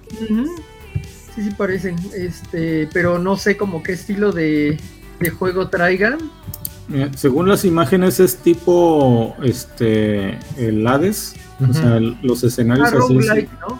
Ajá, así es. Okay. Según lo pues que sí, eh, eso explicó por qué me fui, porque roguelike es de, ah, ok. del, del FIFA 22 también esta es, creo, la última edición de FIFA que va a tener la licencia de la Liga Mexicana, porque recordemos que ya firmó exclusividad con fútbol que o sea les han de haber aventado mucho dinero a los de la Liga MX porque pues el eFootball pues, está bien feo. Entonces esa es la única razón por la que creo que ahora se vendieron exclusivamente para esa para ese juego y, ya no van a estar. O sea seguramente va a existir la Liga Mexicana en el FIFA 22 pero va a ser como cuando se mudaron de, exclusividad eh, la Juventus que aquí es el Piemonte Calcio y, creo que también quitaron, por ejemplo, a, Boca Juniors, eh, a River Plate, que tienen otros nombres. Este, hay, hay otros equipos más que también cambiaron sus nombres porque ya su exclusividad está justamente con lo que antes era Pro Evolution Soccer. Y, y, pues va a haber cambios. Seguramente el 23 a lo mejor es el que le va a llamar la atención a Jorge porque es año de mundial. Eh, y algo, algo que a mí no me gustó mucho del FIFA 22 es que los FIFAs anteriores, por lo menos los dos o tres últimos, eran los que sí tenían un modo historia. Y este no, este ya, porque el modo historia se terminó, digamos, si lo viéramos como películas, la trilogía de películas de la historia de este futbolista inglés que sale, que se convierte como en el nuevo Messi o Ronaldo o algo así, su historia terminó en, la, en el 21 y ahora aquí en el 22 ya no hay modo historia, solo están los modos más comunes que está, por ejemplo, el Ultimate Team, que es el, que más usa la gente o el que más se puede ver que, juegan en streaming y demás. que deja está, dinero, ¿no? Eh, sí, exactamente. Es en el que sí tienes que invertirle para, pues, ahora sí que como cuando éramos chiquitos, comprar tus sobrecitos de estampas, abrirlos al azar, ver cuál te sale y de esos ir armando tu equipo decente para poder subir y estar como en mejores ligas y obtener mejores recompensas y a su vez ir desbloqueando más sobrecitos mejores que tengan mejores jugadores para ir mejorando tu equipo y así sucesivamente. Y, yo por ejemplo a mí de los FIFA lo que me gusta mucho es jugar el modo carrera en el que tú creas tu propio personaje y ya le vas dando como su historia, aunque en este eh, creo que tiene por ahí unos errores de programación en los que vamos a suponer que empiezas con un equipo de la Liga Mexicana y de pronto ya estás como en cierta edad en la que dices, oye, quiero ir a jugar a Europa, aunque sea a un equipo chico, para después pasar a un equipo grande. Y no pasa, o sea, puedes pedir que te pongan en la lista de transferencias, pero nadie te solicita. A pesar de que se supone que así de, hay rumores de que le está buscando tal equipo, nunca nadie te contrata. Y entonces lo que tienes que hacer si quieres salir es pedir que sea en préstamo, pero entonces te prestan como por un año y al terminar el préstamo vuelves a regresar a tu equipo chico de la Liga Mexicana. es que como estás en Liga Mexicana, Guaco, mira, necesitas un empuje para salir al extranjero. Es extremadamente realista el juego. Es un empuje muy talentoso. Es un videojuego. Y estamos hablando de que el personaje puede llegar, dependiendo cómo distribuyas los puntos de habilidad, puedes llegar a tener un personaje de promedio de 91, que básicamente es un, eh, un actual Cristiano Ronaldo, por ejemplo. Entonces, tienes a un jugador así de, no sé, 22, 23 años con el potencial de jugar en Europa, pero no te quieren vender. Es una cosa muy... Eh, podría pasar aquí, sí. Sí, sí, sí. también sería muy realista si te vendieran y te pusieras a comer banca como Laines. No queremos que sea tan realista porque entonces, porque algo que sí me ha llegado a pasar varias veces en el modo historia es que estás a punto de llegar así a la eliminatoria y te lesionan y te dicen, ah, tu tiempo de recuperación es de seis meses. Y entonces ya nada más ves todo en automático, como tu equipo sin ti se fue a la basura y regresas hasta el siguiente torneo. Y yo así de, ah, ya iba mi torneo, ahí va mi título. Mm, pues sí. Oye, no tenía idea de que el FIFA era tan interesante. Yo realmente creía que solamente era partido tras partido, pero sí no tenía idea que tenía Yo, el, el, Ultimate Team, que, que es el, el, modo de juego más popular, eh, debo decir que yo no lo había jugado hasta hace como dos años y de pronto me atreví como de bueno, porque es que ese sí casi casi lo tienes que jugar en línea con otras personas a fuerza y meterte a jugar en línea FIFA entre entre el fandom tóxico que te manda mensajes, si, si la gente que se desconecta medio partido eh, y demás, eh, sí era algo que a mí me repelía mucho, así no, no querer jugar eh, ese modo, pero, pero es muy divertido, ya como que le vas agarrando la onda y justo vas armando tu equipo con pues una especie de Dream Team conforme lo que vas desbloqueando, se vuelve algo bastante divertido. Qué buena onda, yo creo que el último FIFA que jugué fue cuando estaban en PlayStation, el primer PlayStation, y ya de ahí no he vuelto a tocar un FIFA, la verdad. cuando todavía podías jugar con Cuauhtémoc Blanco. Creo que sí. Y la verdad, Creo que yo jugaba con el matador, no Eso suena más a Play. Sí, sí, sí. Esos son los juegos que vamos a tener este mes en el PlayStation Plus y es probable, está el rumor de que va a ser la última vez que tenemos un FIFA llamado FIFA, que está el rumor de que le van a cambiar el nombre, porque ya por no va a renovar la licencia, pues veremos, vemos que sale para el 23. Pues es que ya no tienen a la Liga MX, ¿ya para qué? lo, que yo, lo que yo tenía entendido es que todavía el contrato incluye el FIFA 23 y más bien a partir del 24 cambiaría el nombre y sería el, nombre tentativo que tienen ahorita es EA Sports FC. el, nuevo nombre. No sé, ya lo había escuchado por ahí. Vamos a ver los juegos que vienen con el Games with Gold también. Que, que básicamente ahorita, no sé si alguien siga pagando solo Gold eh, supongo que sí, porque a lo mejor alguien no quiere pagar el Game Pass. Que el Gold es lo único que te da, aparte de los mes, de los juegos mensuales, es este poder jugar en línea. Sin el Gold no puedes jugar en línea.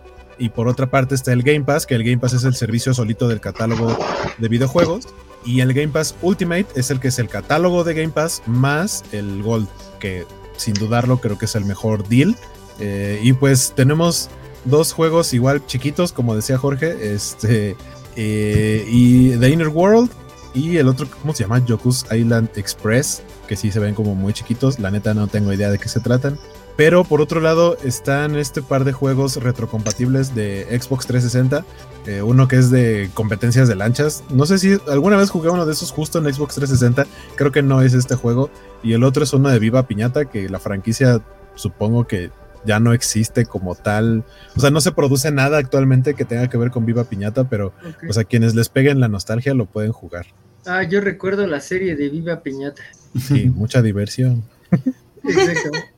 Creo que, creo que el único Xbox que tuve fue el negro chipeado, que tenía un montón de juegos de, de Sega, de juegos para maquinitas y juegos de Nintendo. Yo recuerdo jugar el, el Super Mario World 3 en mi consola de Xbox negra chipeada. Entonces, realmente de Xbox no, no estoy muy al tanto. Para lo único que utilizo el Game Pass es para jugar Minecraft y creo que ya no necesito pagar el, Game Pass. no es probable que no.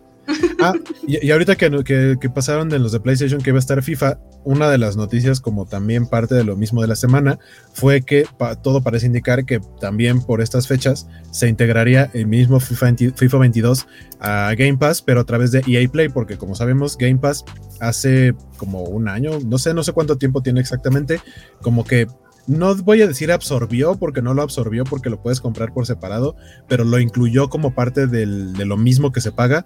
Lo que existe para EA Play, existe ese mismo catálogo incluido dentro de Game Pass. Entonces, en teoría, FIFA va a entrar a EA Play, por lo tanto, lo vas a tener también si tienes eh, Game Pass. Así Malas noticias para Sony. ¿Qué, no es una, ¿qué noticia de este tipo no es una mala noticia para Sony? básicamente llevamos todo el programa de Kobochovich, toda nuestra existencia son malas noticias para Sony. y en otras malas noticias para Sony. En otras malas noticias para Sony, ya nos compramos nuestro Xbox. Este, no, no hay dinero para eso. Pero bueno. Ahorita hay una promoción, puedes ganarte uno con con la Coca-Cola que estaba tomando el compañero y un conocido streamer de videojuegos de Monterrey. Oh, Hay que ver, a ver si así me saco algo. Nuestra Coca Cobocho Bits. Qué cool. vamos Para a pasar. Viva Piñata. Pues, dice Fingway. Dice Fingway Glorion. Otra vez Viva Piñata y también otra vez Hydro. Esos ya los habían regalado. Yo la verdad es que tiene ah. rato que no me fijo en qué dan con Gold ya es como tengo el Game Pass Ultimate, no volteo a ver lo que dan los de Gold. Porque aparte de eso, es igual que los de PlayStation Plus, tienen, digamos, un arco de tiempo en el que los puedes descargar. Si se te olvida y no los descargaste en esa fecha, ya fue, voló y ya no pudiste. Tristemente, con reten el Game Pass mejor, chavos. No se metan en broncas. Vamos con el certificado Cobocho de esta entrega.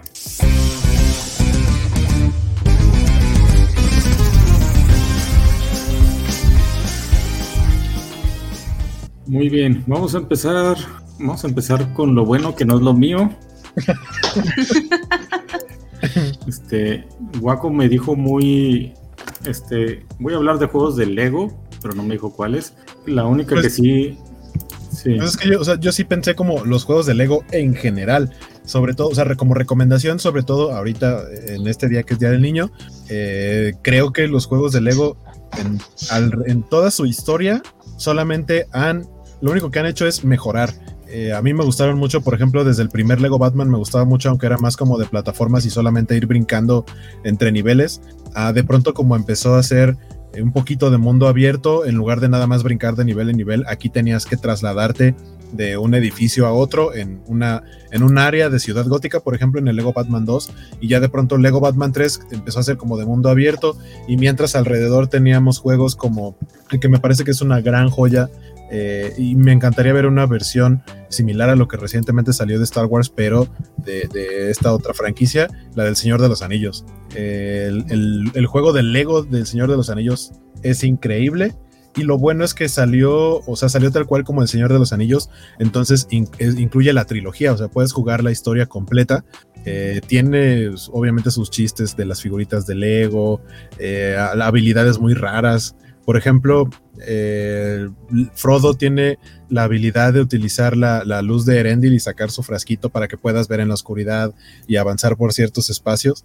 Pero si utilizas otro personaje con un accesorio extra, que es como una especie de creo que la figurita es como si fuera una granada, pero tiene, emite luces de colores y hace, tiene el mismo efecto que el de Frodo, pero de pronto hace como, como si fuera música disco y, y si dejas quieto el control los personajes se ponen a bailar.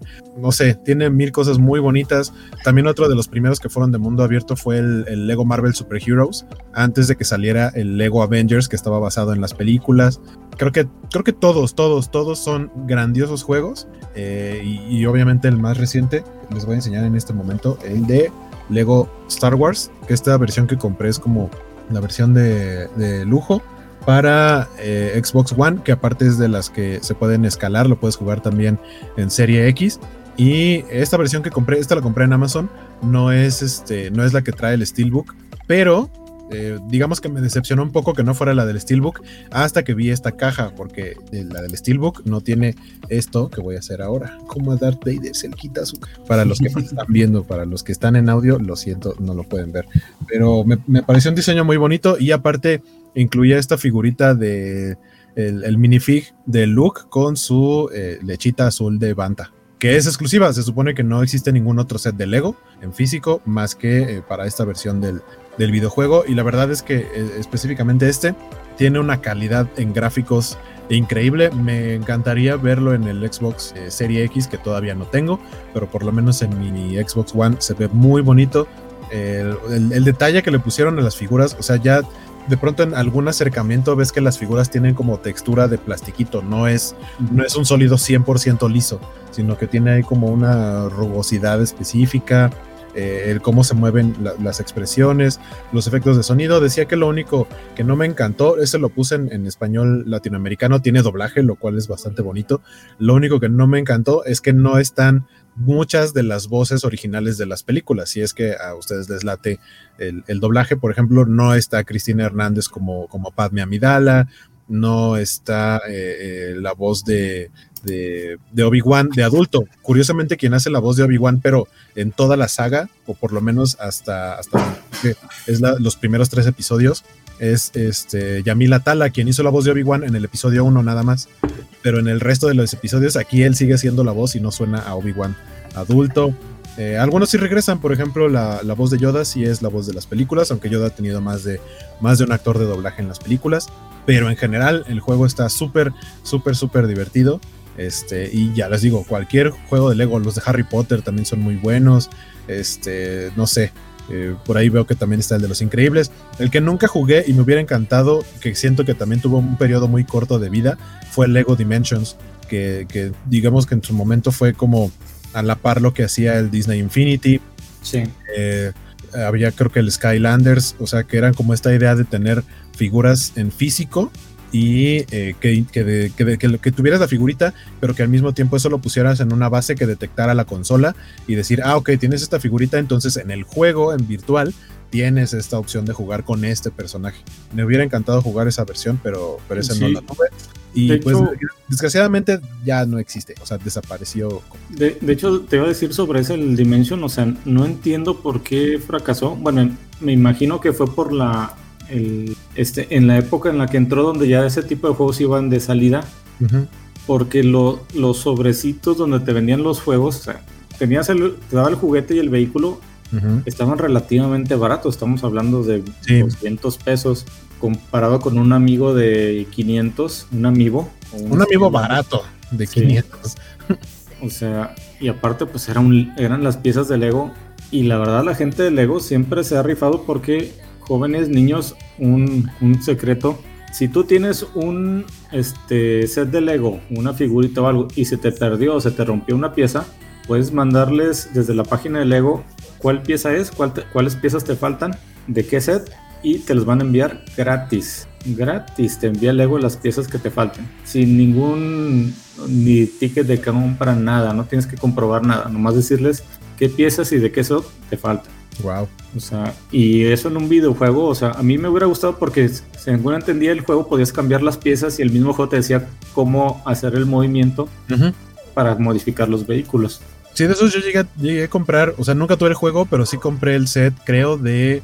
Había uno de los Simpson que creo que era Homero con la, con la televisión eh, de la sala de su casa, pero podías eh, desarmar la televisión y convertirla como en un vehículo justamente para Homero. Y sí, las instrucciones venían tal cual en el paquetito, pero también las podías ver en el juego. Así es, sí. Tristemente no, no prosperó, pero pues más, más que cualquier juego, más que el Disney, Infinity, pues Lego, ¿cuántas franquicias no tiene? Pues prácticamente todo lo de Warner. Y más. Y más. Pero bueno, busquen esos juegos de Lego, la verdad sí son muy divertidos. Yo tengo ahí el de Marvel Super Heroes en el Play. Tengo algunos en el DS, creo que el de City. Sí están muy entretenidos. Había uno para 10 que era de estrategia, es de lo más cercano que había un Age of Empires con el Revenant Wings RTS. O sea, obviamente nada más podías tener como cinco muñequitos, pero sí los cruzabas y podías tener como los combates y construías todo. No me acuerdo cómo rayos se llamaba, pero sí. Incluso tenía esa variedad, ¿no? Que podías tener este, distintos tipos de gameplay eh, dentro de los Lego, ¿no? Harry Potter es Lego y Playmobil es Playmobil. Eh, frase icónica, no, no, la entiendo, pero qué bueno que mencionen a Playmobil porque yo soy la única persona, este Playmobil eh, de la mesa, tal vez. No, a mí también me gusta Playmobil. Ah, qué bien. tengo, tengo, uno de mis autorregalos de Navidad fue el de Lorian de Playmobil. Ay, también fue uno de mis autorregalos de Navidad. Chulada de set. Sí, justo eh, ahorita que veo al Marty McFly en la imagen, sí me acuerdo que yo quería como el de Lego y era de, ¿lo compro o no lo compro? Pues es que no cabe en el DeLorean, pero el DeLorean está bonito, no sé, y ya cuando, cuando vi que Playmobil lo iba a sacar fue de, ah, Dios mío, gracias, eh, esperar valió la pena. Pero... Bueno, el, set del Lego del DeLorean que trae a Marty, el Marty sí se puede poner en el DeLorean. No, pero el de Lego Dimensions. Ah, ok, ok, ok. Era como un mini DeLoreancito muy bonito, pero... Bueno, esos son los juegos de Lego, búsquenlos, se van a divertir. Hay muchos hay de Indiana Jones. no sé quién todavía le dé a esos, pero hay de Indiana Jones. Ah, y aparte seguido, seguido están en descuento. Yo tengo el de la, el de la saga de Harry Potter, el que, el que incluye todas las, las películas. Eh, y lo compré como en 200 pesos o algo así, hace, hace unos meses. Seguido los ponen en descuento en, cualquiera de las tiendas, en cualquiera de las consolas. Está para cualquier consola, eso sí, no batalla.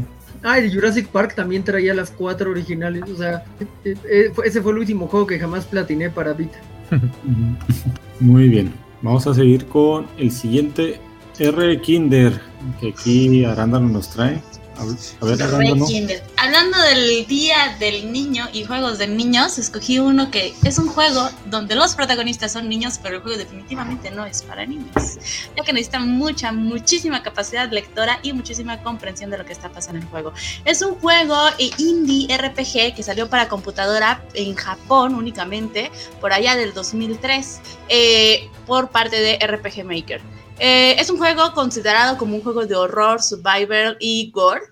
Eh, traducido por un usuario llamado Tsubasa, me parece, por medio de, eh, creo que era de Reddit, el, el usuario de Tom no me acuerdo, creo que Reddit es muy moderno, pero fue traducido en el año 2013, más o menos. El juego salió en el 2003, tuvo un remake en el 2010, eh, pero salió meses después, en el 2011. Datos interesantes de este juego es que, o por una de las razones que se hizo un poco famoso, es que el creador del juego en el 2011, unos meses antes de que saliera a flote o al aire su remake, se tiró de un noveno piso de un edificio. Entonces, mucha gente no entiende exactamente cuál fue la razón, ya que el creador era una persona muy hermética con su vida personal.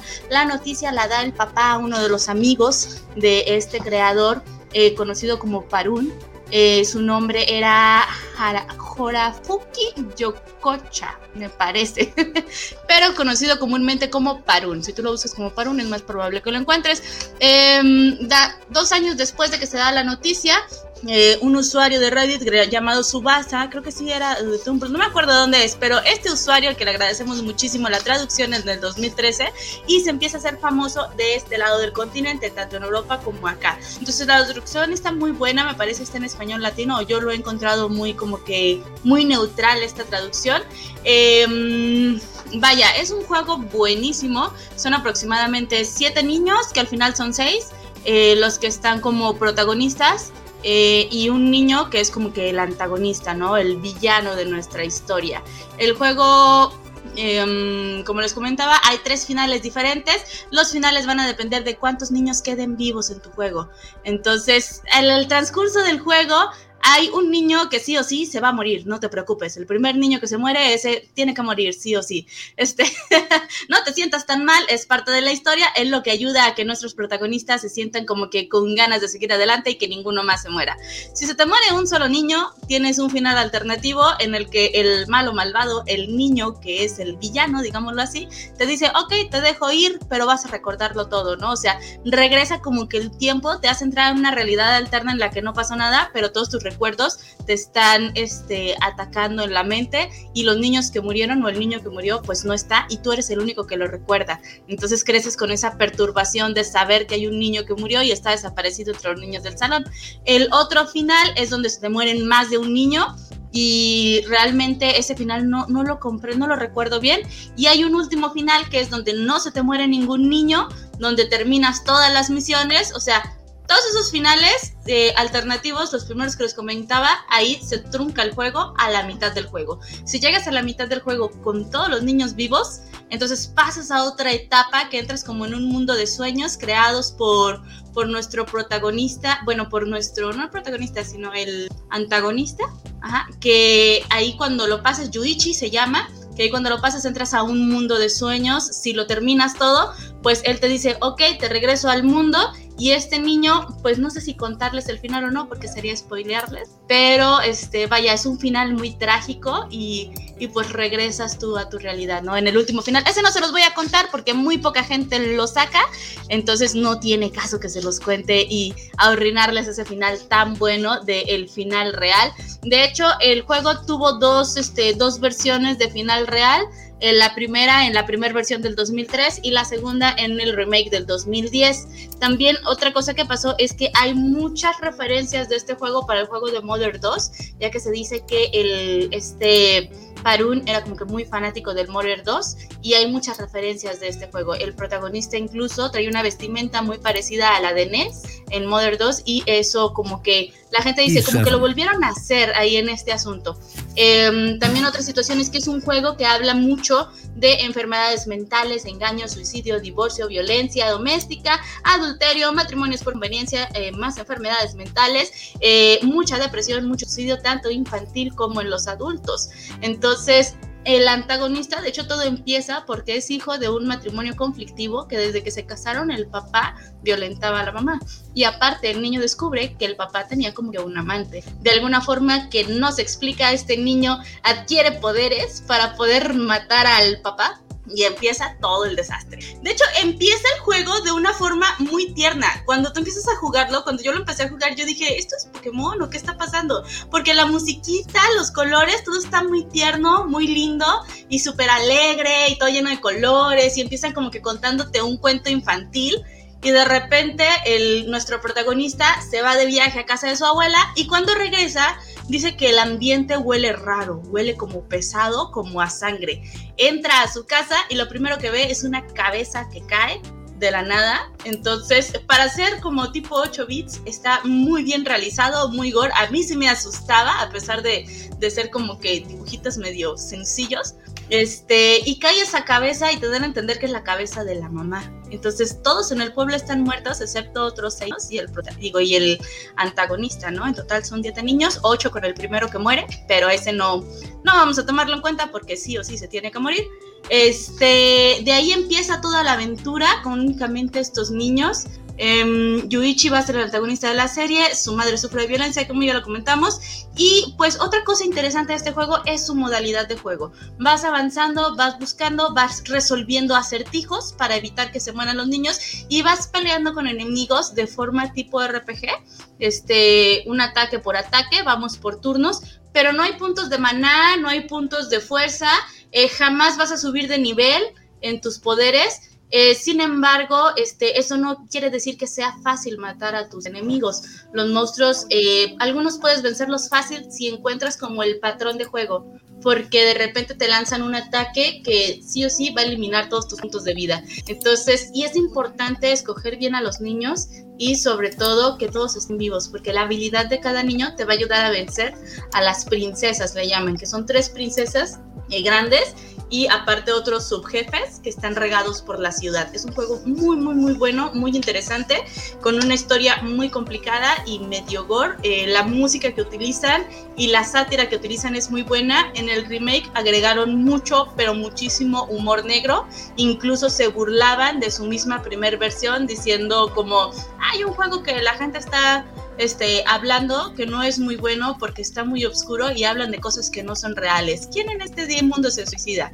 Entonces, aparentemente también es una crítica muy fuerte a la modalidad o el estilo de vida que en Japón, de que los padres o las parejas no hablan de sus problemas entre ellos, que todo lo manejan de una forma muy hermética y que los problemas de salud mental en este juego o en el mundo de este juego son considerados como cosas inexistentes, como que realmente los mismos niños te dicen, es que no existe la salud mental o, o esa, esa enfermedad mental es un invento. Entonces se podría hablar de negligencia médica por el hecho de que no están consideradas o catalogadas los problemas de depresión, ansiedad, entre otros, como un problema de salud mental. Y los comentarios que te hacen los niños son como que un tanto graciosos, porque de repente te hacen comentarios como de cosas de vida de adultos, pero dicen, pero eso solamente es vida de adultos, nosotros solo somos niños y qué sabemos de eso. Pero te están hablando de adulterio, te están hablando de, de suicidio, te están hablando de depresión, entre otros temas. Entonces está muy, muy interesante. Para mí es uno de mis juegos favoritos en la vida. Y pues creo que es todo. ¿En qué parte de México se desarrolla ese juego? Porque suena La Almepantla no, porque se enojan. Mira, pues no sabría decirte, hay mucho, hay mucho de dónde escoger, demasiado de dónde escoger, porque también incluso habla de matrimonios por conveniencia. Entonces, yo no sé si sea como que regiomontano o por allá el, el juego. Pero es, es, muy, muy entretenido, es muy bueno. Yo si me preguntas y me pongo a pensar, eh, yo cómo lo... O sea, un día solamente me recuerdo a mí por allá del 2013-2014 jugándolo. Eh, creo que yo era muy fanática de consumir cosas gore y ese estilo. Entonces, en algún momento llegué a un blog que hablaba del juego y lo descargué. El juego eh, lo puedes descargar básicamente en cualquier blog este, que te encuentres por ahí que lo pones tal cual Red Kinder, te da la opción para descargar en inglés, en español. Yo no lo he encontrado en japonés o no me he puesto a buscarlo. Cuidado. este. Ya tenemos la primera creepypasta de la covacha. Cuidado, creo que atraímos a algo con este juego, ¿no? por ahí está Purun saludándote. Entonces yo la encontré creo que porque estaba buscando historias eh, como curiosas de suicidios entonces el momento en el que hablaran de que el protagonista se suicidó poco después de que salió el juego, eh, eso era lo que yo había leído originalmente, para mí me llamó mucho la atención y busqué el juego. Muchos dicen que este juego es una carta de despedida de Purun o una carta desesperada de ayuda de parte de Purun. No es el único juego que hizo, pero es como que el más que más llama la atención por el detalle de que en su remake él este, decide aventarse de este noveno piso para ver qué es lo que pasa, pero desgraciadamente fue muerte instantánea, este, antes de él saber que realmente sí tuvo bastante impacto este remake. Pero sí es, es, un excelente juego, se los recomiendo que lo busquen, lo descarguen, descargan el remake y descargan también un room que se necesita por ahí, que no me acuerdo cómo se llama, pero es como que una pieza de caballito de. El caballito del ajedrez, pero con un cuernito como de unicornio. No me acuerdo cómo se llama, yo solamente lo reconozco por el logo y ya con él lo puedes. Y pues realmente no necesitas grandes requerimientos, solamente una computadora hasta con 2 GB de RAM y lo más básico, porque es un juego del 2013, entonces no, no necesitas gran cosa. Por ahí había escuchado que iban a hacer un, un room también para, para celular, para traerlo móvil, pero ya no, ya no le seguí la pista y creo que lo dejaron de lado. Pero sí es un muy excelente juego, se los recomiendo muchísimo. Y, seguir, intentar que no se te mueran los niños, porque si está, cada decisión que tomas puede ser la vida o no vida. Como ven. Qué bueno que todavía hay luz solar. Sí, no voy a dormir. La música es muy buena también, ¿eh? Tiene muchísima música. De hecho, hay música que hace referencia al juego de Modern. Tiene música muy alegre, muy guapachosa. Eh, hay una parte que me da mucha risa porque es este como que la música muy guapachosa, como que una salsa muy divertida y te están hablando de cómo la mamá de, de este Yuichi intentó quitarse la vida. Entonces, es así como que del contraste medio extraño porque la música está muy alegre y sale Yuichi y dice vamos a bailar, pero en realidad lo que está haciendo es ponerte a jugar con uno de sus malvados, digamos así, que va a matarte. Entonces es como que esos contrastes de humor negro que maneja mucho Prun en este juego es buenísimo. ya, ya, ya sé cómo se sienten cuando me río del video del elevador. no sé cuál es el video del elevador, pero. De un tipo que se prende fuego en un elevador. sí, ya sé cuál. Pero, pero a mí también me dio risa, Jorge. ah, bueno. ah, bueno, bueno. Pero sí, es, interesante. O sea, se lo recomiendo muchísimo. Yo siempre que me preguntan cuál es tu videojuego favorito, para mí es Rekinder. No es una gran entrega en gráficos, no es una gran entrega en jugabilidad, pero la historia es buenísima. El humor negro que manejan, uy, ya se le apagó la luz allá. Oye, te están pasando cosas raras, no sé si fue una buena elección. Lo bueno es que son las 6:40 de la tarde, todavía hay bastante luz, entonces Está muy bueno, está muy bueno. Hay muchas muertes, hay mucho misterio, hay muchos suicidios. Hay una mamá enferma, bueno, una suegra enferma a la que tienen que cuidar, pero realmente estás envenenando al mismo tiempo, o es la historia que te cuenta de que deseas que tu suegra ya se muera porque tu esposo solamente se casó contigo para que la cuides y ya estás harta. Mientras tanto, pues tú tienes un problema de enfermedad mental que nadie está atendiendo y esa negligencia te lleva al suicidio. Entonces te habla de cómo Yuichi evita que su mamá se suicide varias veces, pero al final pues Yuichi no, o sea, la mamá muere de una enfermedad extraña de la que no regresa, o sea, como que le dicen que va al hospital y que ya no regresó y pues Yuichi le echa la culpa a su papá y lo destripa. O sea, se ve como está el papá tirado en un cuarto con todas las tripas salidas, así a versión 8 bits, pero se ve genial, se ve muy muy bueno. También la cabeza rodando de, del, del protagonista que se llama, ¿cómo se llama? Suke, sí, Shusuke se llama, este, también se ve que cae la cabeza de la mamá rodando al inicio del juego en 8 bits. Se ve muy bueno. Sí, a mí se me asustó, la verdad, a pesar de, de ser súper sencillo los gráficos. Entonces, está muy bueno, muy, muy bueno. Se los recomiendo bastante. Hay que darle una oportunidad como eso de las 12 del día, jugarlo. del sol en estos días que está súper brillante el sol, ya, ya sabemos para qué sirven estos días soleados.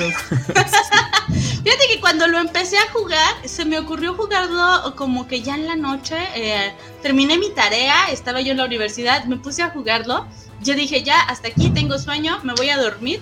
Pero todo normal, ¿sabes? Durante, mientras, mientras que estaba jugando durante el periodo de juego, no me dio pues ninguna sensación extraña pero apenas apagué las luces y empezaba a ver como que las lucecitas tipo el fondo, porque los fondos y los colores que manejan, como vimos ahorita en el video que nos puso Alex, están como que muy, muy psicodélicos y de repente empecé a tener una sensación de ansiedad, de siento que alguien me persigue, me observa, no sé qué está pasando, o sea, estaba súper incómoda, no pude dormir, o sea, me sentía no, no podía conmigo misma porque sentía esa sensación, la música se te queda en el cerebro, o sea, esa musiquita como, ¿recuerdan el video de la Morsa por allá del 2008, 2007? O sea, realmente si ves el video en, en mute, no, no sientes absolutamente nada. El problema es la música, ¿no? Es lo que te hace que te alteres. Bueno, algo así me sentía yo después de que terminé de jugar Rekinder a las 3 de la mañana. Entonces fue así como que, no puedo, no puedo. Creo que prendí todas las luces y al final me fui a dormir con mi mamá. A mis casi 20 años, yo creo, me fui a dormir con mi mamá. Mamá, abrázame. A las, a las 3.33 de la mañana para que amare. Más o menos, algo así. Pero sí, este, muy buen juego, muy buen juego. Sea lo que sea, es un muy excelente juego. Hoy que estamos en el Día del Niño, pues es un juego protagonizado por niños este, niños que te dicen vamos a jugar al adulterio, tú eres este, mi esposo y yo soy la secretaria de tu esposo, bueno, de mi esposo. Entonces es como que te cuentan así historias de los niños, de cómo ellos han descubierto el adulterio entre sus padres. Te cuentan la historia de una niña que está como que dicen los doctores que tiene una enfermedad, pero ella no cree que sea una enfermedad. Y otros doctores dicen que no es una enfermedad, pero realmente esa historia, si no cuidas el desenlace de la niña, la niña se avienta de un edificio o este, del noveno piso de un edificio o del cuarto piso, algo así. Ajá. O si no lo cuidas, la niña se va a dar un disparo en la cabeza. Entonces, hay que tener cuidado porque se te puede morir de esas dos formas la niña. Entonces, la gente dice que esa niña se llama Sayaka, creo, dicen que es totalmente este, Purun personalizado él mismo en una niña en lugar de un niño, como para despistarlo. Y es, es bastante interesante la historia de Sayaka. Sayaka es la niña más deprimida del grupo y ella te habla de cómo su mamá intentó quitarse la vida y ella lo hace, que así la enseñó su mamá. Entonces es, es muy bueno, muy, muy bueno. Entonces recordemos cómo murió Purun, cómo muere Sayaka. Es como que, ah, pistas, pistas, pistas. Entonces, aquí mi aportación del día. E, es una gran aportación. Y ya que Gámez está en el programa, creo que deberías de hacer el meme de Silent Hill 2. Quítate que te voy. ¿Qué veo? ¿Un digno oponente? sí. Realmente sí, este. No, el, de los mazos, o sea, ay, el Silent Hill, yo soy el juego más aterrador y, el Rick ah, Rey Kinder dice con permiso. es que realmente es, es, una entrega que no tuvo tanta fama porque pues es un juego indie, RPG del 2014. Eh, muchas veces esos juegos solamente se quedaban en su país de origen, que en este caso pues es Japón. Era muy difícil traerlos para acá, pero tenemos que agradecerle inmensamente a nuestra querida o querido Subasa. Creo que es una chica, ¿eh? El usuario de Subasa. ¿Y está viva? ¿Está bien? Espero que sí. ¿eh? No me he puesto a investigar. Ahora que lo mencionas, voy a buscar a Subasa. Le voy a mandar una carta de mi reina. Espero que estés bien. Este, te deseo todo lo mejor del mundo y mucha salud mental. Pero sí, ah, fíjate que encontré su blog, su página de blog hace poco. Ella misma, bueno, yo, yo en, mi, en mi corazón pienso que es mujer, no sé, porque tenía entendido que era una chica la que hizo la traducción. Entonces, donde ella misma dice, encontré esta, este juego y lo y hice la traducción, espero que les guste. Y es la traducción como que usamos todos actualmente, pero es, un, la publicación que se hizo hace, ¿qué? 14, no, ¿cuántos años? Del 2013 para acá, ¿nueve años? Nueve años. Sí, hace nueve años. Entonces, sí, es, es un muy excelente juego. La verdad sí se los recomiendo bastante. Búsquenlo. Entonces, yo he hecho gameplays del juego pensando que no iba a tener como éxito. Yo decía, no, es que a quién le va a gustar Red Kinder, no, no tiene gráficos interesantes. Pero mientras lo jugaba, realmente a la gente le gustó y dijo, eh, ese juego, ¿por qué se están muriendo todos? ¿Por qué tiene niños asesinos? Y así como que, no lo sé. Y, y, los, y los temas que abarcan, que, que, toman los niños, como que a la gente le llama mucho la atención. Debería tener más, más fama de la que para mí pero sí. jueguenlo, jueguenlo. El trabajo de Dios este, haciendo que más personas lo conozcan. ¿Ha oído hablar de la palabra de Red Kinder? La palabra de Parún. La palabra de Parún. Exactamente. es una excelente entrega, de verdad, es una excelente entrega. Vas a encontrar muchos, muchos, este, imágenes de, ¿cómo se llama esta? Ay, ¿cómo se le llama? Al, me olvidó, donde pasan como que muchas cosas obscuras, extrañas de en internet. ¿Iglesia? No. No. no, que La dark web. No, no, no exactamente la, la deep web, es este... Deep web, sí, no. No, no, no exactamente, es más como cuando dicen, ay, como cuando Bob Esponja sacó a Calamardo por fin del, de este mm, estilo de... Ándale, creepypastas. Entonces, hay muchas como que imágenes creepypastas de fanart que están muy interesantes, muy buenas. Y, y sí te dan como que cierto cringe, pero está muy, muy bueno. Entonces, sí, sí se los recomiendo. Yo soy muy fan de Rick Kinder. Es un juego que me encanta, me fascina. Y si alguien me dice, recomiéndame un juego, yo le recomiendo o sea, un juego que no sea muy pesado para una computadora. no le recomiendo Red Kinder. Entonces, no sé por qué la mayoría no lo ha jugado. Eh, lo que pasa es que el inicio como que se ve muy X y no entiendes el principio, se ve como que un jueguito de pastelitos y maripositas, entonces dices, ay, yo no quiero jugar esto. Pero si lo continúas, pues te encuentras con algo, o sea, a los 15 minutos ya estás, o menos, ya estás viendo tu primer cabeza rodar por el suelo. y el ritmo ya no baja. o sea, cambia, hay un, hay un giro drástico totalmente de, lo que está pasando. Me gusta porque especificaste esto de que no le exija a tu computadora, pero sí a tu salud mental. Es que todo lo que le vas a librar a tu RAM va, a quedar en tu corazón por siempre. Pero tu computadora va a quedar intacta, la vas a poder seguir usando sin ningún problema. Así es que no te preocupes. Tu RAM, tu disco duro, o sea, tu gráfica, no, no van a sufrir nada, ¿eh? Ellos no van a, va a estar la computadora, pero pues la persona que lo usaba, quién sabe. Ah, eso ya no es, ya no es asunto mío. A mí me preguntaron algo no muy pesado para la PC, pues yo fue lo que recomendé. Ahora voy a ser yo el que va a generar un impacto, pero en el suelo. bueno. Muy bien, buena recomendación. Allí tiene una, una versión indie por si andan aburridos. me siento mal de lo que voy a recomendar porque ahora va a ser como muy, muy, adulcorado. Muy, genérico, ¿no? Digo, nada más para. Yo les voy a recomendar Candy Crush. Juega Animal Cross de Pocket Cap. Lo puedes traer en tu celular sin ningún problema. Distraerte. Yo iba a jugar, ahorita ya ahí vengo, voy a jugar canicas allá afuera.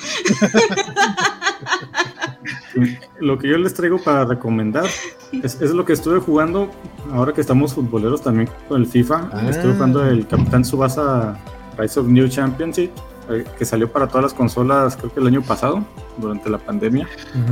Es un juego de fútbol con todos los, los, personajes. Empiezas un modo de historia, donde empiezas el, el torneo de, de la secundaria con el equipo en Nankatsu, que sería el Newpie. Aquí viene con todos los, los personajes en, su, en japonés, con sus nombres originales. Tiene el doblaje en japonés, no viene en latino, por desgracia. Este no es un juego muy FIFA, no es así de técnico, es más arcade, más para divertirte como si eres fan del, de la caricatura, porque los movimientos son muy simples lo, chido es hacer los poderes con los personajes, como se ve, como se ven aquí con, con en el tráiler. Este, y aparte tienes una, un modo de historia donde puedes crear a tu jugador y puedes ir copiando técnicas de, de otros personajes clásicos de los supercampeones. Salió en el 2020, ¿no? Ya, tiene ya casi dos años. Lo que me gustó es que es muy divertido, no es muy complicado de jugar yo sí batallé con un equipo nada más, con el de los hermanos Corioto, pero una vez que les encontré el modo, ya nomás era cuestión de, de pues seguirle el ritmo al juego y ya seguirle. Tiene un modo de DLC donde puedes comprar varios jugadores. Viene Ricardo Espadas, que es el portero mexicano. Este, esperemos que pronto liberen otros jugadores, pero está muy chido. Quizás no es tétrico y así. ese sí lo puedes jugar de noche sin que pase nada. No está pasando nada. No. Te dan ganas de vivir. Te dan ganas, si seguir adelante. Te dan ganas de patear cosas. Te regresa la alegría. de alejarte de los novenos pisos. Importante muy importante. Ese, si no me equivoco, hace, hace unos meses, o sea, ya alcancé a ver que estuvo en descuento, o sea, como al 50 o 60% de descuento, algo así. Y me vi muy tentado a comprarlo, pero no lo hice y creo que debía. Sí, estuvo ya como a 300 pesos, 350, 70, o sea, está relativamente barato. Este, lo que sí es que tiene mucha opción así de micropagos para, pues si quieres avanzar en otras cosas, pero aún así para jugarlo está divertido. Pero puedo jugar los 10 minutos de Andy Williams antes de que se le reviente el corazón sin pagar. Sí, de hecho cuando juegas contra él, él nomás juega medio tiempo. Pero cuando, cuando sale, o sea, es, una bestia. O sea, tienes que aprovechar en el primer tiempo antes de que salga, porque si no, en tres minutos te, hace cuatro goles. Es mágico. O sea, le entendieron, ¿no? O sea, e, entendieron lo, lo que necesitaban adaptar de la serie. Pero, pero, pero es Andy Johnson, Andy Williams es el del que es fan este Nelson. sí, es Andy Johnson. Perdónenme, Y yo dije Andy. Andy Williams. Pues es un Andy. y los dos se mueren. Este, jóvenes, me voy a tener que retirar por cuestiones aquí de, de personal. Ya duró mi, mi tiempo, mi tiempo se acabó, como diría Goku. Ok. Este, Guaco, Jorge, confío en ustedes para cerrar aquí el programa. Les va a ayudar Vanessa. Hola, Vani. Hola, Van. Hola. Hola, ¿cómo están? ¿Me puedes ayudar más a Guaco y Jorge ya saben qué hacer? Sí, sí, estoy viendo que todavía no debía de entrar, Alex. Yo solo iba a estar en producción, por lo que veo. Pero sigan, sigan. Bueno, eh, esperamos escuchar de tus juegos en el siguiente programa de la infancia, entonces. Sí, ahí les. Ya nomás este, falta el main beat. Bueno, va a hablar Jorge de juegos de Playmobil y luego ya entra el main beat. Vamos a hablar juegos de la infancia y con eso ya, ya cierran. Continúan con lo demás. Vamos. ¿Sí? Sale. Ándale, pues. Muchas gracias. Nos vemos. muchas gracias por la participación. Oh, gracias por la invitación. Nos vemos. Luego. Alex también eh, igual siento así que hablar de las aventuras de Hype y Caballerito Playmobil después de ¿Qué es esto? Qué bueno que empecé yo. Siento que hubiera pasado después de hablar de, de Red Kinder, yo les vengo a hablar de Lego. Bueno, ah, precisamente por la recomendación de, de Waco de Lego, yo pensé, bueno, como alguien que, ha amado este los Playmobil toda su vida y bueno, cuando era niño y luego hubo un periodo como en de oscuridad donde no había figuras, pero bueno, es porque yo no iba a Liverpool y no sabía que en Liverpool medio quedaban. Este, y justo en ese entonces para PC salió Hype Time Quest, un juego de, Playmobil que comparte ciertos elementos en común con Ocarina de Tiempo, porque pues eres un caballerito que viaja a través de la era de cuatro reyes y, tienes como que levantar la maldición del caballero negro, ¿no? Entonces, bueno, mi, mi, mi, versión de, ¿cuántos años tenía? 12 años, que amaba los Playmobil. Eh, y los Playmobil medievales sobre todo era, oh Dios mío, esto es como un sueño, ¿no? Además, eh, las gráficas en ese entonces eran, ay Dios mío, esto es tan real, pero bueno, eso nos pasaba mucho. Este... En el 2000 todo era muy real, según. sí, sí, o sea. Por supuesto que sí. Yo, eh, pueden, checar que Hype no tiene las grandes gráficas, pero todo esto que decías de, es que se ve como el juguete, el, el nuevo Lego de Star Wars, yo así lo veía así. Ay, Dios mío, esto es como el Playmobil que tengo aquí, ¿no? Tristemente no tenía como esos, pero pues sí agarraba como mi Playmobil y era, tú, tú vas a hacer Hype, este, eh, eh, caballero rey, ¿no? Pero bueno, eh, el chiste es que tenía detalles muy interesantes dentro de la aventura, digo, un mapa que cambiaba dentro de las eras de los cuatro reyes, tenías que ir eh, no, perdón, reparando tu armadura. Y un detalle coqueto que yo no entendía en ese entonces, pero ahora entiendo, es que em, era más barato repararla en la era del primer rey que la del cuarto, o sea, la economía iba avanzando, entonces a veces era como, ahora quiero ir, un poco más al pasado, recuperar la armadura y luego regresar aquí y tratar de levantar esta uh, maldición del, del Caballero Negro, ¿no? Mm, yo nunca levanté la maldición del Caballero Negro porque si soy manco ahorita, imagínense cómo era de manco a los 12 años, pero, pero bueno, era como... Eh, muy divertido y, y, lo poco que avancé entre las eras era de, ay, qué hermoso era eh, eh, este juego de Playmobil, ¿no? En su momento eh, salió junto con Ubisoft, de hecho, o sea, era Playmobil Interactive y Ubisoft, pero un Ubisoft muy proto Assassin's Creed. Sería interesante que, que, lo remakearan con las habilidades actuales de Ubisoft y no me molestaría si en High Time Quest rolara, rolara, defendiera, este, pegara, ¿no? A diferencia del, del, Assassin's Creed. Creo que el estilo de juego serviría más. Ese es como el gran juego de Playmobil. Eh, a diferencia de los de Lego, no podemos decir que todos los juegos de Playmobil son los grandes juegos de Playmobil. Salió junto con otros dos en su momento y yo nada más me acordaba de, de la niña de los y con los caballitos, que era como mucho más sencillo que los caballos. Y luego en la época de 10 y de Wii, cuando hubo mucho shovelware, salieron otros eh, tres juegos. Para Wii salió uno de Circo, que eran más bien minijuegos eh, de aprovechando los controles de movimiento.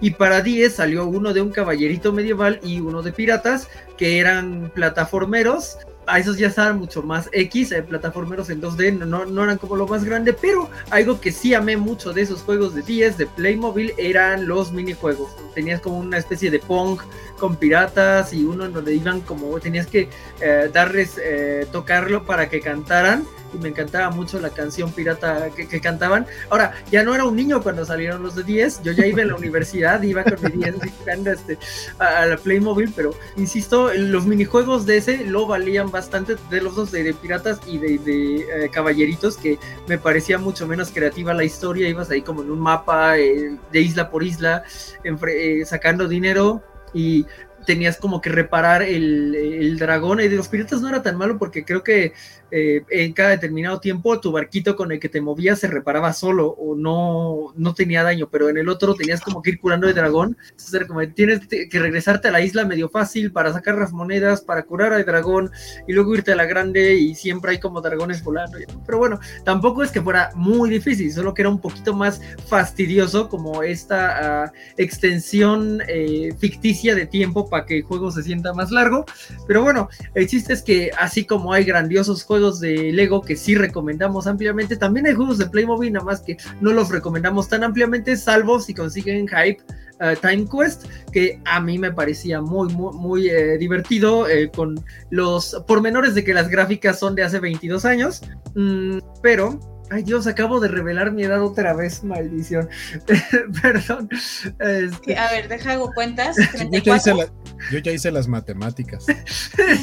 Dijo que tenía 12 años y hace dos años 34, ¿no? Sí, sí, exacto. Entonces, eh, ah, bueno, eh, esa sería como la, la, gran recomendación. E igual que R. Kinder, no les requeriría 12 nada. Más 12 no son 34.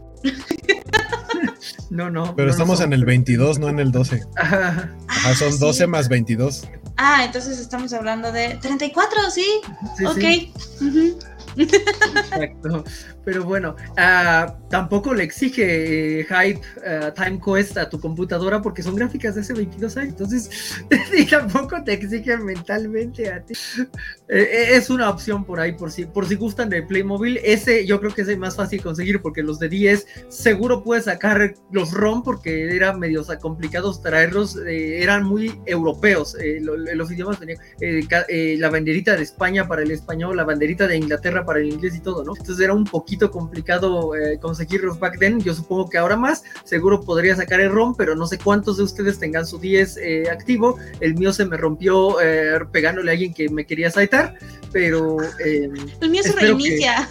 Que, los de ustedes estén en mejor estado. En ese caso podrían romear los otros dos. Si no, son difíciles de conseguir, pero High Time Quest no, porque PC eh, Master Race dirían algunos, yo soy muy niño de Sony, aunque sé que va perdiendo, es, es fácil en ese, en ese sentido. Estoy viendo que hay versión de Game Boy Color, PlayStation 2. ¡Wow! Bueno, yo lo jugué para PC, pero qué bien que haya este variado. O sea, es el más fácil de conseguir, sin duda alguna, ¿no? Sí. Vamos a dudar de la versión de Game Boy Color, porque seguro eso era una plataforma en 2D. Ajá. Este, pero bueno, ¿Qué, ¿Qué, sabía Félix ya? Sabía que había un juego llamado Hype Time Quest porque para su esposa Harry Potter es Lego, pero Playmobil es Playmobil. ¿O sabía algún otro pedazo de No lo sabemos, necesitaremos la aclaración. Playmobil es Playmobil, aprende algo Playmobil. aprende algo Playmobil. Sí, sí, mm. muy, muy gran meme. Entonces, bueno, ya tenemos la lista de juegos que salieron de, Lego, que sabemos que todo el mundo pues le sabe, le sabe más a Lego, Lego ha, ido más allá, pero también eh, Playmobil, que justo desde que murió el creador ha estado abriéndose un poquito eh, paso eh, entre los grandes y ya tiene franquicias, pues también ahí tiene sus jueguitos y ojalá lo, lo volvamos a ver por ahí este, en algún juego pues supongo que de celular, porque no creo que les dé dinero para, para los de consolas ya, ¿no? That's kind of A lo mejor. darnos una eh, sorpresa. Sí, sí, podría darnos una sorpresa, o a lo mejor podría sorprendernos también Biscochan y decir, ¿saben? En España sí hay juegos de Playmobil todavía, ¿no? Ah, e, e, es bueno saberlo. Este. Ah, sí, eh, ciertamente pronto es mi cumpleaños. De hecho, es mi cumpleaños de ese número. No voy a cumplir el año entrante, eh, el, número mayor a ese, voy a cumplir esa edad. Entonces, pues. O sea, traducción, ahorita tiene 33, va a cumplir. Entonces, bueno, esa es mi recomendación eh, o, del juego que quería hablar. Tal, tal vez lo pude haber metido en el main beat, pero bueno, en el main beat vamos a hablar de, las cosas que verdaderamente me obsesionaron y las que sí acabé cuando, cuando muy joven y otra que no acabé, pero que sí, sí, tiene el crédito de ser el primer juego que, que intenté jugar. Entonces, bueno, esa es la recomendación. No sé si ya pasamos al main beat o si hay algo más que mencionar por aquí. Vámonos al main beat. Va. Tenemos, según, según o sea, tengo entendido que Van está en la producción. la Pedrito.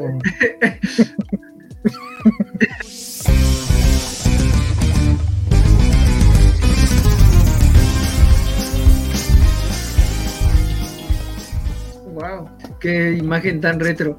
Me quedé con las ganas de preguntarle a, a Elizabeth en qué momento oscuro de la transmisión entró Voy llegando. Ay, Dios mío, ¿qué? Perdón, ya. estoy un poco perdida. Primero que nada, me, presento eh, Arandano, que no tenemos realmente, pero bueno, Ara. Soy Elizabeth por acá Es, es Van, pero es Elizabeth. sí, sí. Eh, pero creo que van a hablar de cosas retro, ¿no? Sus, juegos retro. De los primeros Los, los, juegos que nos hicieron videojugadores. Ok, pues creo que como Jorge ahorita acaparó la ocupación. No siento, Jorge. Empezamos con Guaco. Porque. Ah porque vale tiranía. Tiene que pensar. vale tiranía. Sí, sí, sí. Tiene... Muy bien, mientras vayan pensando en sus juegos que seguramente ya lo hicieron. Eh, yo me voy a ir directamente con más bien la primera consola que tuve, que fue el Super Nintendo. Eh, que a mí me gustaban los videojuegos desde antes, pero los que tenían consola eran mis primos. Entonces, más bien solo cuando iba a casa de mis primos era cuando jugábamos o en su Super Nintendo. Alguna vez llegué a jugar en Nintendo los jueguitos del tapete y este y el Dog Hunt con la pistola, pero muy muy muy pocas veces. Me gustaban, pero no era algo como muy común que los que los jugara. Eh, sin embargo, en un día de Reyes, los Reyes Magos no encontraron un juguete para mi hermana y no encontraron uno de los que yo pedí y dijeron, ¿qué les parece que les traemos un Super Nintendo para que jueguen los dos? Y a mi hermana nunca le interesó el Super Nintendo, o sea, sí lo jugaba de vez en cuando conmigo, pero pues a mí prácticamente me, enviciaron ahí, fue como de, oh, ¿qué es esto? ¿Por qué puedo pasar aquí todo un fin de semana y por qué me regañan mis papás por ello? Eh, y pues básicamente mi primer juego que Nintendo antes solía incluir videojuegos con sus consolas cuando los comprabas eh, y traía el Super Mario World, pero en corto conseguimos el Street Fighter 2 eh, y de pronto poquito a poquito empezamos a, tener más juegos que realmente nunca tuve muchos juegos al mismo tiempo porque era aún más bien pero ya tienes dos juegos. Si quieres otro, pues más bien hay que ir a cambiarlo. Entonces íbamos a cambiarlo al, al, tianguis o algo así. Y como yo sí fui de que no me gustaba cambiar mis juegos, realmente los que llegaba a jugar eran los que me prestaban, pero míos, míos, míos, llegué a tener como cinco nada más. Y hablé del Super Mario World, del Street Fighter, aunque no jugué tanto Street Fighter, ese lo jugaba más de vez en cuando en las maquinitas con mis primos. Pero los que sí me, me enviciaron y me volvieron videojugador fueron el de La muerte y el regreso de Superman, que que ese en su momento lo terminé, no sé cuántos años tenía, pero era un juego increíblemente difícil porque en aquel momento pues era de, jugar y si se te acababan las vidas, pues, ya valiste y tenías que volver a empezar desde el mero principio. No había un continuo como tal en así de, ah, regresas, pero nada más a este nivel. No, aquí, si te acotaste las vidas, vámonos desde cuando Superman todavía ni siquiera conocía a Doomsday. Eh, llegué a tener el juego de... Me gustaba mucho el básquetbol, yo jugaba básquetbol en la secundaria, la primaria y secundaria, entonces me consiguieron el de las finales de los eh, Bulls de Chicago contra los Blazers de Portland, que creo que fue como la final del 89, una cosa así. Para hacer el deporte ráfaga, ese juego era lo menos ráfaga que he visto en mi vida, era increíblemente lento. Eh, no tenía casi música, pero a mí me entretenía mucho, era muy divertido. Ahí, ahí Van nos está poniendo la imagen de la cajita de la muerte y el regreso de Superman, que para mí es un juegazo, hasta la fecha me encanta ese juego. Este, me llegaban a prestar, por ejemplo, el Maximum Carnage, lo llegué a jugar con algunos de mis primos. Ese sí jamás lo acabé. Llegué a tener también el, Spider-Man The X-Men Arcades Revenge, que para mí era una, una volada, era una locura porque era tener a Spider-Man y a los X-Men en el mismo videojuego.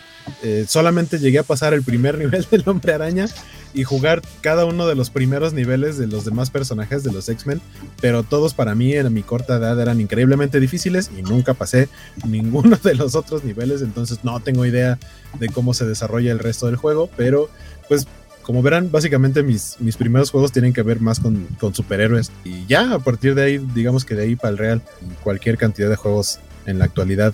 Incluso algo que, que sí debo agradecer bastante es que se haya puesto, sobre todo en la consola, en el Nintendo Switch, esta opción de tener los juegos de aquellos tiempos del Nintendo, del Super Nintendo, con el Nintendo Switch Online, pues ahí pude volver a jugar el Super Mario World y de pronto fue como, yo recordé que pasaba meses jugando y hasta que algún día llegamos al jefe final y acabar el juego y demás. Y lo volví a jugar y lo acabé muy rápido. Y fue como, yo no me acordaba que duraba tan poquito o que podía pasarlo tan rápido, pero, pero igual una gran, gran experiencia. Este, y pues ya, o sea, de ahí, digamos que mi historial de consolas fue, tuve el Super Nintendo, eh, tuve el Nintendo 64, la versión de, del Donkey Kong 64 que es verde transparente este, ese juego era muy divertido. Luego ahí fue cuando descubrí Smash Brothers. Luego de ahí tuve el GameCube, que ese también todavía lo tengo. Eh, y de GameCube, mi juego favorito, aparte del Smash, porque todos los Smash me encantan, el Eternal Darkness, Sanity's Requiem, creo que es del. O sea, es un juego eh, que, solamente tuvo esa versión que por ahí creo que era de Crystal Dynamics o, algo así, que es esta empresa que tuvo un rollo de que se separaron y los títulos quedaron volando. Ah, está muy padre tu Nintendo 64, que es justo una versión similar, pero esa es versión como azul turquesa, eh, igual eh, transparente. La, que yo tenía era verde, verde, verde, verde, así como verde limón, casi, casi. Este, y eh, Ah, les decía, Eternal Darkness, juegazo. Esperaría que algún día vuelva a salir un juego similar a ese. Eh, y siempre fui de Nintendo. De hecho, PlayStation, no tuve un solo PlayStation, aunque jugué con, amigos y con primos que lo tenían. Pero no tuve PlayStation hasta el PlayStation 4. o sea, ya muy, pues, hace unos cuatro años yo creo, o menos que lo compré. Y lo compré literalmente para exclusivamente jugar el videojuego de Spider-Man porque solo salió para esa maldita consola. Si no, yo lo hubiera jugado en mi Xbox tranquilamente. Te odio, Sony. Y ya después, obviamente, salió el Spider-Man Miles Morales. Entonces ya tuvo un segundo juego, motivo para el cual prender esa consola. Eh, pero me, no tuve el primer Xbox, pero sí tuve el 360, al cual creo que le saqué bastante jugo. Todavía por ahí anda. Eh, y con ese, lo que son los Rock Band. Este, cuando salió el Kinect, yo compré varios juegos de Kinect porque sí me parecía una tecnología eh, increíble para videojuegos. Hasta, en la fecha creo que todavía son bastante disfrutables. Les he puesto videojuegos de Kinect a mis sobrinos que tienen 4 y 7 años de edad y la pasan divertidísimo con el Kinect Adventures y el Kinect Sports. Eh, y pues ya creo que ahora con la llegada de a partir del Xbox One y por lo, y, también por las fechas de, mi, de mis trabajos eh, con una remuneración considerable, justo lo que platicaban hace rato, ahora tengo cualquier cantidad de videojuegos, pero lo que no tengo es tiempo para jugarlos. Y luego cuando tengo tiempo para jugarlos, digo, jugar o dormir porque tengo mucho sueño y usualmente termino durmiendo. Entonces, eh, qué difícil es la vida del Muy triste. Pero de la videojugadora, también es difícil. este, fíjate que a veces sí y a veces no, porque afortunadamente ahorita juego videojuegos en línea. Tengo mi página de Facebook de Arandano Gamer. Entonces, pues me dedico a jugar. Lo malo es que a veces no puedes jugar como que tanto el juego que quieres, sino algo que sea como más que le guste a la mayoría de la gente. Entonces ahí es cuando digo, mmm, pero realmente yo disfruto mucho jugar videojuegos. Eh, ¿Cómo inició mi vida gamer? Esta es una pregunta que me han hecho muy comúnmente. Desgraciadamente entre las mujeres tenemos el cliché de solamente lo haces para llamar la atención o cosas parecidas y mm, no creen que realmente nos gusta. Pero eh, yo creo que mi primer acercamiento con los videojuegos fue de niña con el Dog Hunter. Eh, nosotros teníamos el, el Nintendo con sus pistolitas naranjas que yo no sabía que se llamaba Dog Hunter hasta que salió en Smash. Tengo que confesarlo. Yo me quedé como que entonces el juego se llama Dog Hunter, que tiene mucha lógica. Este, me gustaba más a mí la versión de los platillos voladores que la versión de los patitos, la verdad. Eh, empecé con ese, con el Super Nintendo. Y pues cuando yo era niña, yo la verdad no tengo eh, recuerdos de cómo llegaron los videojuegos a mi casa. Yo tengo recuerdos de siempre videojuegos en mi casa. Eh, somos tres en total, dos niñas y un niño en mi casa bueno, entre mis hermanos. Ah, está fregoncísimo, no inventes, sí está bien padrísimo. Me gustó bastante. Y ese verde me gusta más, te lo cambio. ah, es que, es que ahora estoy enseñando yo mi Nintendo 64 Donkey Kong, que es verde. Es, como, es como si fuera un construct de linterna verde, tal cual así, imagínenselo. Sí, está, está, genialísimo, me encantó. Vale, va a querer quitártelo. ¿Dices que él es de, de, de dónde? ¿De Iztapalapa? Tendremos que ir a visitar este... No, ya no. Me mudé hace cinco minutos. ¡Oh, rayos! Alguien detécteme su IP, por favor. bueno, regresando al tema. Yo recuerdo que mis papás como que me cuidaban mucho eh, los videojuegos que jugábamos. Entonces, eh, yo jugaba mucho como teníamos mucho como el de Aladdin, recuerdo mucho jugar el juego de Aladdin. Según yo lo jugaba en Nintendo, o no sé, Nintendo, la verdad no recuerdo en qué consola lo jugaba, era muy niña. También me encantaba jugar el de juego de los picapiedras con los supersónicos, que salía este monito verde, el cabezoncito, que te ayudaba a avanzar los niveles. Estaba buenísimo ese juego. ¿Sí? ¿Cómo? Gazoo. Gazoo, exactamente, era Gazoo. Entonces yo amaba jugar ese juego de, de los picopiedras con los supersónicos. Para mí era como que súper complicado pasar ciertos niveles, igual los niveles de Aladdin. Eran, o sea, los gráficos en ese entonces para mí era como que súper wow, la lava que perseguía la alfombra, cómo saltabas de un edificio a otro. Era una maravilla para mí jugar esos juegos. Luego, mm, pasan algún par de años, yo todavía era muy pequeña. La verdad es que tengo más conocimientos de mí jugando videojuegos desde niña que aprendiendo a leer. Creo que yo todavía no sabía leer cuando ya jugaba videojuegos. Entonces, mi abuelita, mamá de mi papá, compró un Super Nintendo con el Super Mario para ese Super Nintendo y el Mario Kart para Nintendo, ¿no? El primero que salió, me parece. Eh, ella lo compró para jugar con nosotros, pero había veces que nosotros llegábamos a casa de mi abuelita y ella ya estaba jugando Super Mario. Entonces yo tenía una abuelita gamer que se hizo gamer para jugar con sus nietos y le encantaba jugar Super Mario y a veces llegábamos y ella ya tenía las 99 vidas, Super Mario. Y así se pasaba todos los niveles. Yo creo que conocí el juego completo porque vi cómo se lo terminaba ella, no porque me lo terminara yo. Sabía sacar los mundos secretos, sabía sacar los mundos alternos. ¿Cómo le hizo? No lo sé, porque en ese entonces no había internet para descubrir los secretos. Y ella sabía exactamente dónde estaba cada lugar donde tenías que saltar para encontrar un, un ladrillo que no estaba, ¿no? Entonces todo lo conocía y yo agarré mucho amor por los videojuegos gracias a mi abuelita. Luego llega un, por ahí una Navidad del 2000, ¿qué será? Pues a lo mejor de inicios del, no, yo creo que todavía era 2000, ahí 1990 y tantos, finales de los 90. Eh, creo que fue cuando cumplí seis años, por ahí del 95. No quiero errarle, no quiero decir mentiras, creo que sí. Este, ya pueden sacar este, también fechas de mi edad. yo sé que Jorge está haciendo cuentas. Se vengará.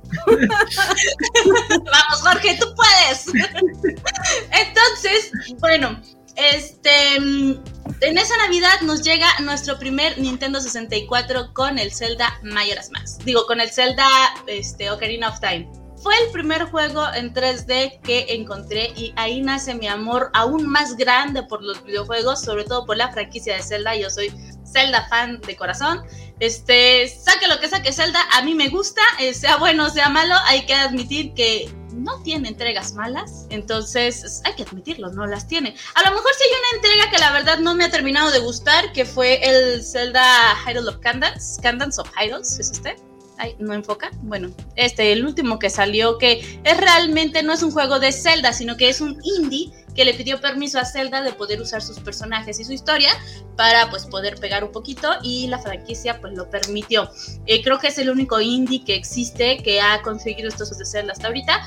Pero vaya, regresando al tema, eh, empiezo a jugar con este Nintendo 64, empiezo a tener más juegos de Nintendo 64, me gustan mucho los juegos del 64.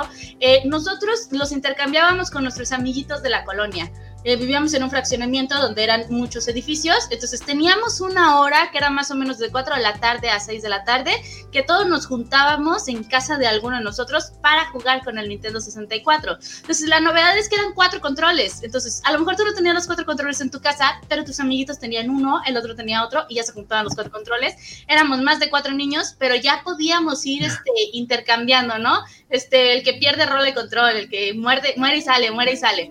Eh, uno de los juegos que más me encantaba jugar a mí en el 64, que mis papás no me dejaban jugarlo, pero íbamos a casa de otro amigo a jugarlo, era el, el ¿cómo se llama?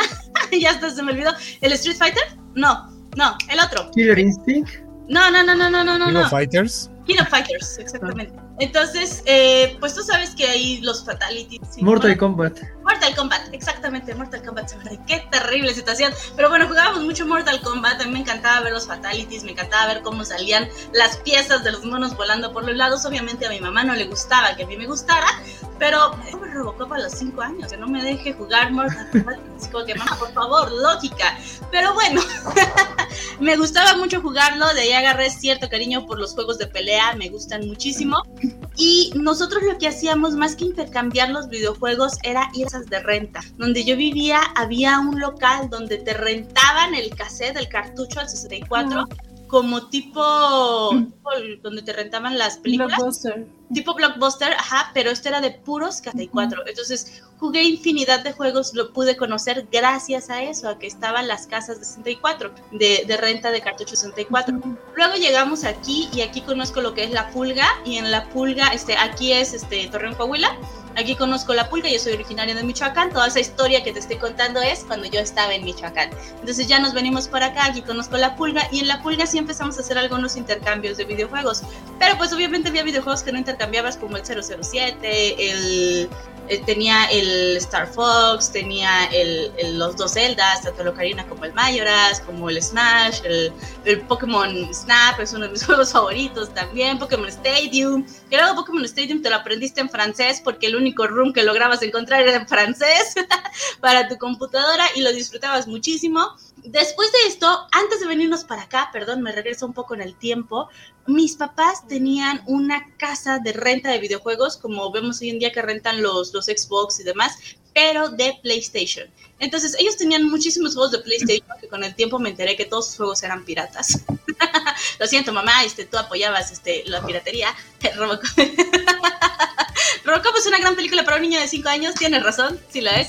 Este, entonces ellos rentaban los videojuegos y pues obviamente yo jugaba muchos videojuegos de ahí. Ahí fue donde empecé a jugar lo que es el Crazy Taxi, el primer San Andrés, que no me acuerdo cómo se llama, otro que no es San Andrés, que está, tiene una jugabilidad muy parecida, que también me gusta mucho, pero no recuerdo el nombre. Jugaba mucho uno que me gustaba mucho de peleas. Mi hermana recuerda el nombre, yo soy terrible con los nombres, pero era como que el primer juego furro de peleas, buena onda. ¿Bloody Roar? Sí, es, no me acuerdo del nombre, pero era buenísimo porque peleabas con unos personajes como humanizados, pero eran como que un león, una coneja, un tigre, o sea, animales de ese estilo, pero acá medio furros. Entonces era buenísimo. Luego tenías transformaciones donde te veías más animal y se veía pregoncísimo. Era un muy, muy excelente juego. También me encantan los, juegos de, de Spyro y del dragoncito verde. O sea, los juegos de PC también. Pues yo estaba en la primaria, tuve la fortuna de estar en una escuela de primaria de paga, entonces teníamos computadoras y ahí los niños descargaban juegos y a mí me encantaba jugar también todo juego que estuviera en la computadora. Eh, este dragoncito verde, no, bueno, era como un cocodrilito verde, el nombre, y me gustaba mucho jugarlo. Entonces, si alguien por ahí recuerda el nombre, pues me haría muy feliz. Que de hecho cuando salió el, el Bloody Rat, sí, Bloody Rat es el juego de los de los que les digo, Bloody Rat. buenísimo, buenísimo. gracias, gracias. Había otro juego que me gustaba mucho que era como tipo carreras, pero no eran carreras, era más como como tipo Mario Kart cuando son los battles pero eran entre, como en un mundo parecía posapocalíptico, acá medio, medio todo destruido, la ciudad en llamas, y tenías que pelear contra otros carritos, iban todos en carros, te lanzabas misiles, te disparabas, lanzabas, este, había un poder que era con un lanzallamas buenísimo, y el, el, que a mí más me gustaba era como un carrito de paletas que arriba traía la cabeza de un payaso, pero como un payaso acá, todo sangriento, todo satánico, con sus fotos bien grandotes. Entonces, ese era mi personaje favorito de ese juego. Yo todavía era muy pequeña cuando lo jugaba y era uno de mis favoritos. Hace poco lo vi, tampoco recuerdo el nombre. Si alguien lo recuerda, me va a hacer muy feliz. Era para PlayStation también. Y otro juego que me gustaba muchísimo era el Need for Speed. Need for Speed era muy buenísimo juego. Seguimos con la misma dinámica de Mario Kart de ir avanzando, recolectar poderes y atacar a tus oponentes para llegar en primer lugar misma dinámica que la mayoría de los juegos de carrera, pero era uno de mis favoritos. Y otro de mis juegos favoritos que me encantaba porque más que solo carrera también tenía como un modo historia y aventura, pues viene siendo el, el Diddy Kong Racing. Diddy Kong Racing es un excelente juego, también me gustaba mucho el Banjo Kazooie, este, el Banjo Tooie, vaya, los juegos de 94, yo soy Nintendera, llega una época en la que ya no tengo más consolas, que fue más o menos del GameCube en adelante, nunca tuve un Nintendo Wii hasta la fecha de tenerlo y es como mi sueño. Eh, he querido comprarlo usado, pero me dicen, es que ya viene chipeado. Y algo en mi corazón me dice, no, lo quiero sin chipear, lo quiero puro, así, limpio, libre. No, Virgen. no lo comprar. ¿Cómo? Virgen, exactamente. Eh, y no lo he querido comprar porque me lo venden chipeado. Entonces, así como que, no, véndemelo, véndemelo virgen. Hasta que entro a la universidad, el que ahora es mi esposo, cuando éramos novios, me regala un 10 ahí es donde juego varios juegos de 10, pero pues ya tenía yo unos 20 y algo. Eh, después tengo un 3DS, tengo ahorita la Nintendo Switch y donde juegos para Nintendo Switch. Pero vaya, toda mi vida he estado jugando videojuegos, me encantan. Y ahorita pues eh, podríamos decir que me dedico a los videojuegos, ya tengo la página de, streamer en Facebook y pues la disfruto. Muy bien, muchas, muchas gracias. Sí, la verdad es que tienes un gran eh, currículum eh, de, videojuegos, sí. Sí, que, la verdad yo sí jugué varios, pero de repente es igual que tú se me olvidan los nombres. Pero Jorge, ahora sí que te, dejé al final y, vamos, vamos a, ver tu origen. No, de, después de toda esa este, línea, la verdad es que no, no creo tener mucho. Este, digamos que podría dividir los juegos, eh, los primeros juegos en, tres niveles. Eh, uno era una computadora con Windows 3.1.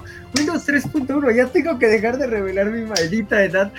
Pero bueno, este, e, en donde estaban eh, instalados, sobre todo, recuerdo tres juegos. Uno era F-19, que era un simulador de aviones del año en que nací, pues ya, ya, ya, ya, ya quedó muy claro que en este programa este, cualquier persona que venga sabrá, ¿verdad? Que nunca supe qué hacía en ese juego, era como de vuela, vuela, ya ahora sé que Trípoli está, eh, es la capital de Libia, no entendía nada de inglés, o sea, era como de qué pasa, ah, caí en paracaídas, este, ah, esta vez me eh, dieron una medalla de honor porque morí estrellándome contra algo, podía matar uno que otro avioncito ya, ¿no?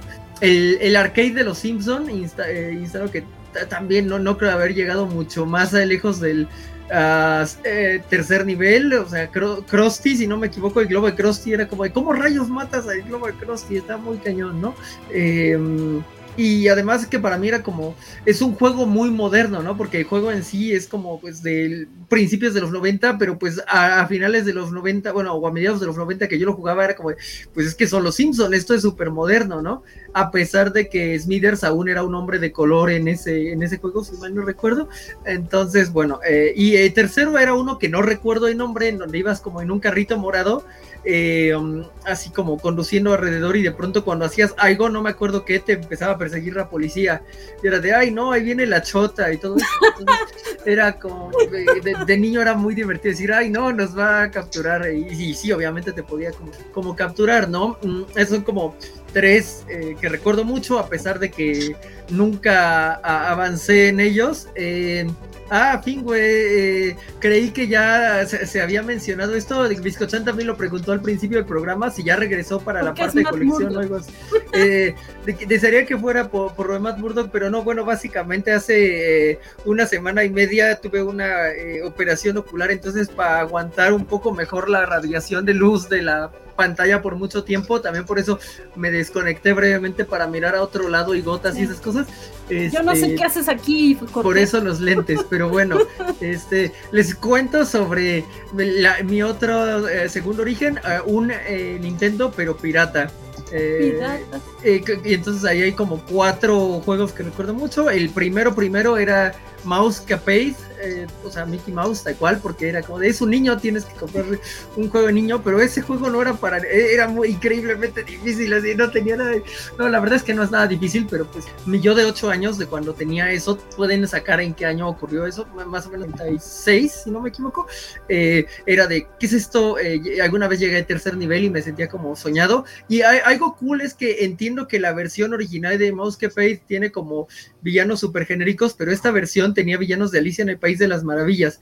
Entonces, eh, el primero era como el gatito, que siempre odié desde entonces, pero luego ya aprendí a amarlo, pero era como de, ah, era, era, era un gran trauma. El segundo es la morsa que se come a las almejitas y nunca llegué al jefe de, tercero ahí, así que el jefe de tercero ahí, pero me parece que de hecho como juego es muy interesante y siempre he querido como volver a él porque pues sí, es, eh, eh, es bastante complejo. De que recuerdo que en el bosque donde me perdí es porque si entrabas como mal a un árbol, podías como acabar en mapas eternos y en la casita de primer nivel, si disparabas en algunas ventanas salía un cuervo y se llevaba a mí y ya no te podías ir hasta que encontraras algo a qué dispararle en donde pudieras enterrar un eh, mini escenario para recuperarla, ¿no? Entonces, bueno, ese es como el primer juego en consola que recuerdo, no es que haya avanzado mucho. Eh, los otros eran Contra, que alguna vez llegamos a la cascada, pero pues eh, con dos controles con mi primo. Eh, mm, uno de béisbol, que por eso amo yoyos, eh, porque en yoyos literal sale ese juego de béisbol, entonces es como de, ah, no, no, no es tan cool como aquí, pero, pero yo tenía grandes anécdotas de jugar en Semana Santa eh, ese juego y de estar en la, en la novena entrada y yo iba ganando por, este, por, por dos carreras y mi primo tenía las bases llenas y según yo había capturado eso y debió de haber sido out, pero no, no fue out, como que la bola cayó, fue un glitch, pero para nosotros fue como si se hubiera ido entre guante, ¿no? Y, eh, se sentía muy épico.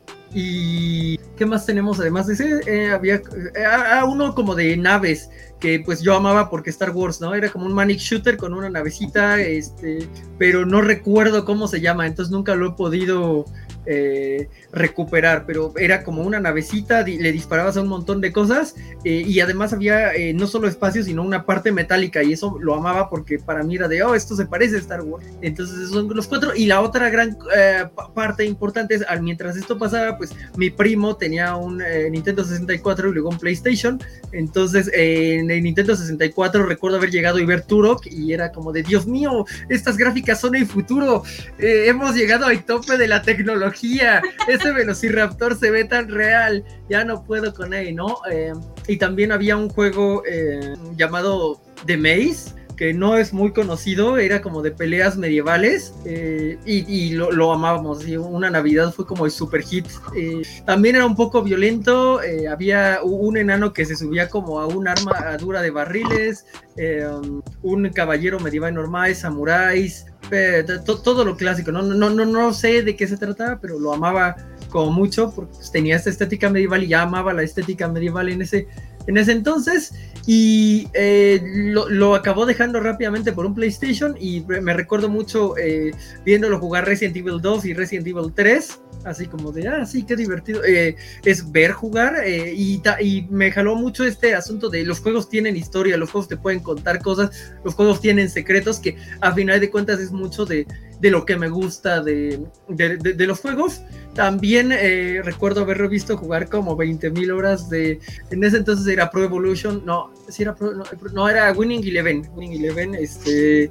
Y, así de: Mira, es que este pentágono tiene tanto de ataque y necesito. No, no, no, ya va muy cansado. Lo voy a sacar. Y, tenía como sus caritas felices, que tristes. Y se pasaba mucho, mucho tiempo eh, eh, en el. viendo a los jugadores y muy poco tiempo jugando. O sea, eh, estaba jugando un RPG, pero era fútbol, él, ¿no? Digo, eh, hay que honrar a la verdad y no solo lo veía también lo veía mucho jugar Winning Eleven y tenía un nombre antes de Winning Eleven, pero no me acuerdo cómo, cómo se llamaba cuando el, el, pibe y todos los nombres eran paisísimos. Ah, ese era el International Superstar exacto, Soccer. y ese es, sí, exacto, International Superstar Soccer.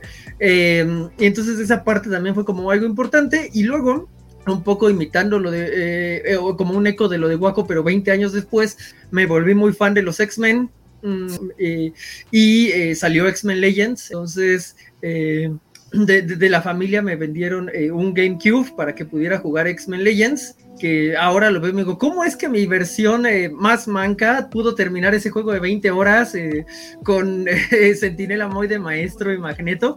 Pero bueno, ahí fue de quiero sacar todo y quiero sacar todos los diálogos y, además a entenderlo, ¿no? Porque pues también era una versión eh, de mí que no estaba tan, eh, tan joven, pero no entendía inglés, entonces ahí empecé como, como a aprender un poco de inglés.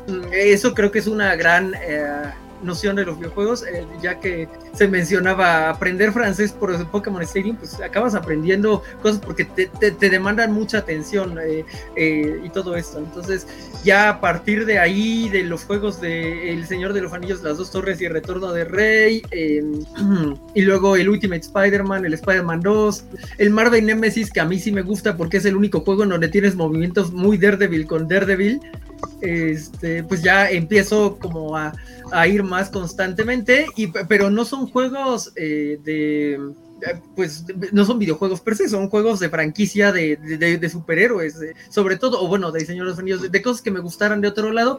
Creo que todavía me tardé hasta el PlayStation 3 a entrar en, juegos que por, sí mismos, ¿no? No, por los superhéroes.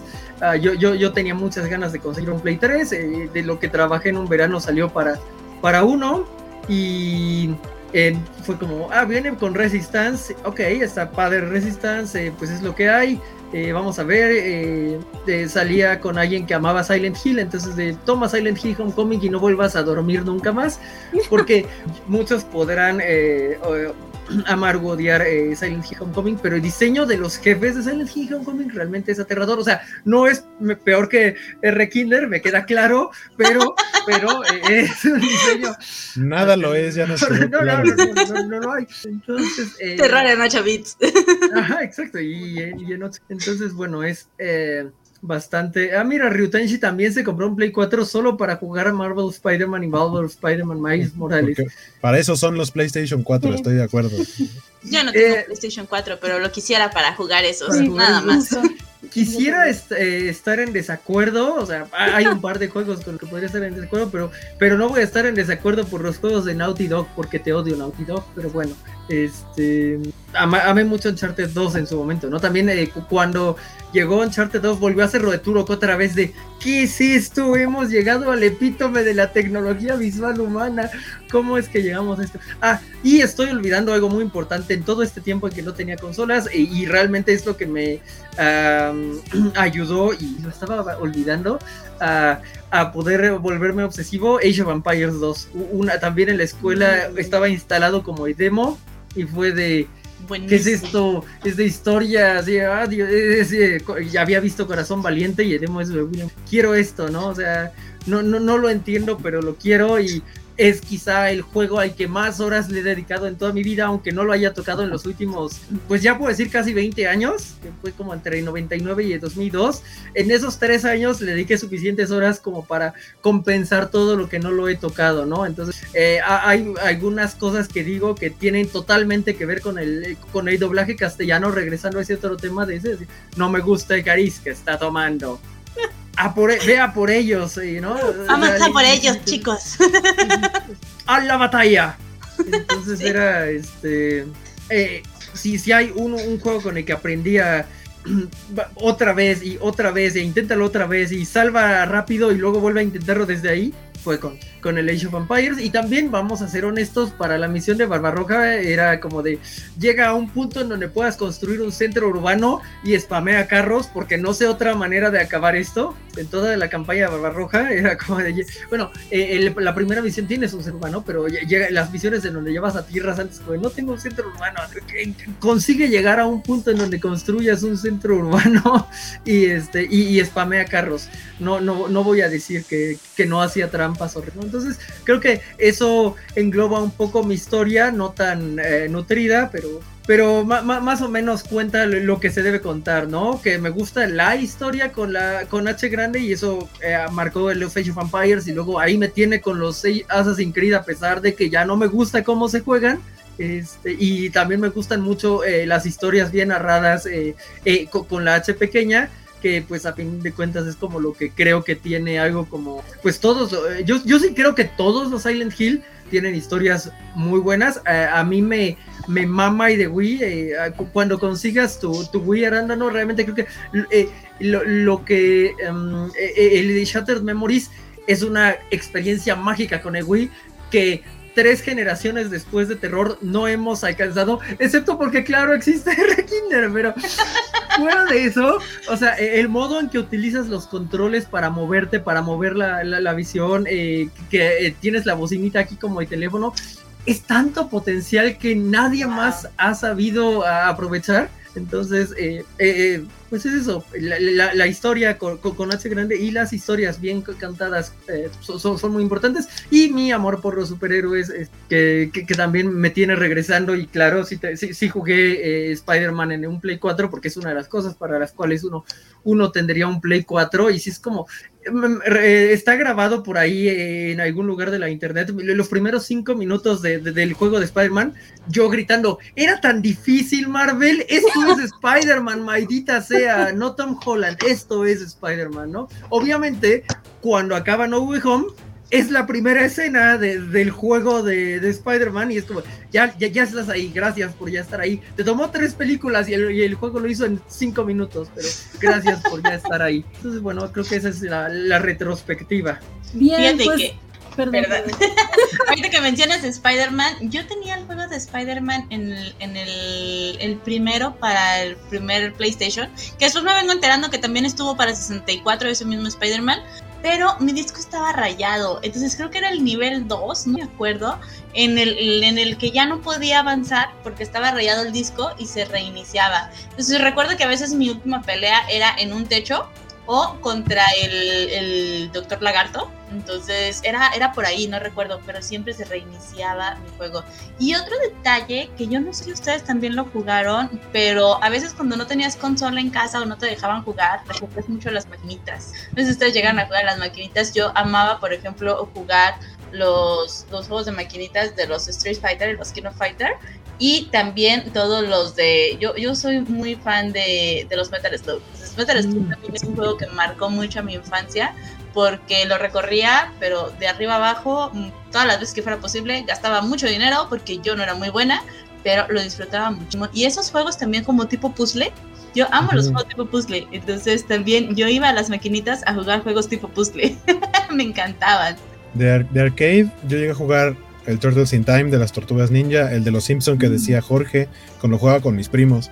Eh, había uno de los X-Men. Street Fighter también llegué a jugar en arcade, aunque yo no jugaba tanto en maquinitas, salvo cuando salía con mis primos, porque creo que parte importante de que los Reyes Magos me hayan traído un Super Nintendo es que veían que me gustaba, pero no les gustaba que yo les estuviera diciendo que me dejaran ir a la tienda o a la, o a la farmacia a jugar. Como que no les gustaba que yo saliera. Era como, ya ten tu aparatito y juega, pero aquí adentro de la casa. pero adentro de no la queremos, casa. No queremos exponerte a que andes en la calle. Y la verdad es que siempre fui de estar en mi casa. Nunca salí a jugar fútbol o lo que sea con mis vecinos. A mis vecinos los conozco de vista, pero la verdad es que nunca conviví con casi nadie. Convivía nada más con mis familiares y ya un poquito más grande con mis amigos, que era con quien luego, ya, ya en la época de Nintendo 64, para el Smash, para el Mario Party, jugábamos GoldenEye o el multiplayer de Perfect Dark, que para mí es, también es uno de mis juegos importantes, digamos, en esa etapa de consolas, eh, es de, mis juegos favoritos. Por lo tanto, agradecí mucho cuando hicieron el, no remake, sino que le hicieron como una remaster, un remaster para, para Xbox 360 y que todavía se puede jugar a través del Game Pass, ahí está disponible. Eh, y, y, según yo, creo que van a ser película o serie o algo así, algo ahí en producción de Perfect Dark y yo soy feliz por eso. Y ah, bueno, algo que me faltó mencionar de mi historia ya más para acá, uno de, probablemente la saga más importante para mí de los últimos tiempos es Mass Effect. Adoro esos juegos y los he acabado por lo menos como cuatro veces cada uno eh, y por, sobre todo por como todas las versiones que puedes tener eh, lo, las diferentes historias que puedes tener en, en, esa saga. Y qué padre todas las historias que tenemos de videojuegos. Yo, yo la verdad es que vine aquí de metiche, pero también tengo historia, ¿por qué? Por Dios, ¿por qué no? y yo sí soy así como, sí soy retro, retro, retro. ¿Qué tan no, retro? Porque lo primero que jugué era de esas cosas que, es que ni siquiera se llamaba, pero eran donde matabas eh, navecitas. Nada más. Uh, Space como, Invader? Ese. ese, sí, sí, sí. Y, y como, y como no tenía computadora personal, me acuerdo que en la escuela, en la primaria, dibujábamos la, las cosas en una hoja de papel y con el lápiz así los matábamos ahí, hacíamos bolitas, así, toda una cosa. Por favor, gente del chat que esté igual de, de contemporánea que yo, díganme que jugaron eso, por favor. Pero bueno, sí, yo, yo justo empecé en, en, maquinitas porque pues no, no, no había consola en la casa y lo primero que llevaron fue un Nintendo y me encantaba porque mis papás se ponían a jugar con nosotros y también era bien horrible porque, eh, porque esto, estaba este truco que quién sabe cómo la gente se enteraba de las 99 vidas, que a mí nunca me salía. Y, era, y nada más teníamos un control o dos, pero el caso es que era esto de juega el que, el que pierde, o sea, juegas hasta que pierde el otro. Yo perdía la primera, perdía en cinco minutos y mis hermanos y mis papás se tardaban un montón, una hora, para entrar a jugar cinco minutos. Entonces, yo culpo a eso que no soy nada buena en los videojuegos. Digo, me divierto mucho y le hago mucho al pancho, pero no, no, no así pro, porque nunca, nunca he tenido tiempo de practicar así tantísimo. Y, y bueno, he tenido como varias etapas de, eh, de jugar justamente, como digo, eh, Nintendo principalmente, ya después eh, tuve un PlayStation 2. me acuerdo que también jugaba mucho, no, no, recuerdo cuál era, creo que también era Nintendo el de las Tortugas Ninja. y uno que me encantaba que era de, de Box, que salía Don Flamenco. y me encantaba porque era un luchador, era el de Mike Tyson. Y... Eh, debe haber sido el. Ah, que hay un. Que el, ¿Cuál? Punch Out. Sí, Punch Out es el que tenía Mike Tyson. Sí, sí, sí. Y luego Super Punch Out, que son los que están disponibles para Nintendo Switch Online, fue de los primeros juegos que subieron. Sí, sí, Fíjate que ahorita que mencionas juegos de PlayStation, en PlayStation 2, yo tenía unos primos que tenían PlayStation 2 y había un juego que me encantaba a mí que era Jack and, Dexter. Entonces es como un juego de búsqueda y aventura, un mundo tipo posáptico, pero se ve a la, a la vez como que muy tierno, muy infantil, pero la trama es como que más de que tienes que juntar energía porque ya eres una especie de mutante, porque el mundo ya ha cambiado tanto que tú has mutado. Entonces, realmente, si tú tuviste PlayStation 2 y tuviste ese juego, no sé si lo recuerdas, era un monito con orejas que traía como una suricata naranja detrás de él Suena muy bueno, pero no. Está buenísimo, Jack and Dexter, and Dexter. Deberías buscar. Y ahorita me recordé y dije, es cierto, también es un juego que marcó, pero ya sería más mi adolescencia, ya no etapa de mi infancia. Ya, un poco más grande. Y el caso es que después de este del Punch Out, que digo, me encantaba porque me encantaba cómo salía Don Flamenco con su, con su flor, con su rosa, y era un inútil, la verdad, un inútil, lo, lo matabas bien rápido. Eh, después de esta etapa empecé a jugar era uno también de carreras, pero yo diría que yo decía que era pirata porque no era ni Sonic ni nada. Era un zorrito, era una cosa, era como un zorro naranja. Está, bueno. El caso es que yo soy muy mala también en eso. Digo, en todo soy muy mala, pero también en ese, porque generalmente en los juegos de, de manejar voy en sentido contrario. Hay que ir contra la corriente. Pero no puedo enderezarme y voltear. Pero bueno, eso ya después de más acá, eh, empecé a jugar eh, en, Xbox eh, porque a mis amigos les encantaba mis de prepa.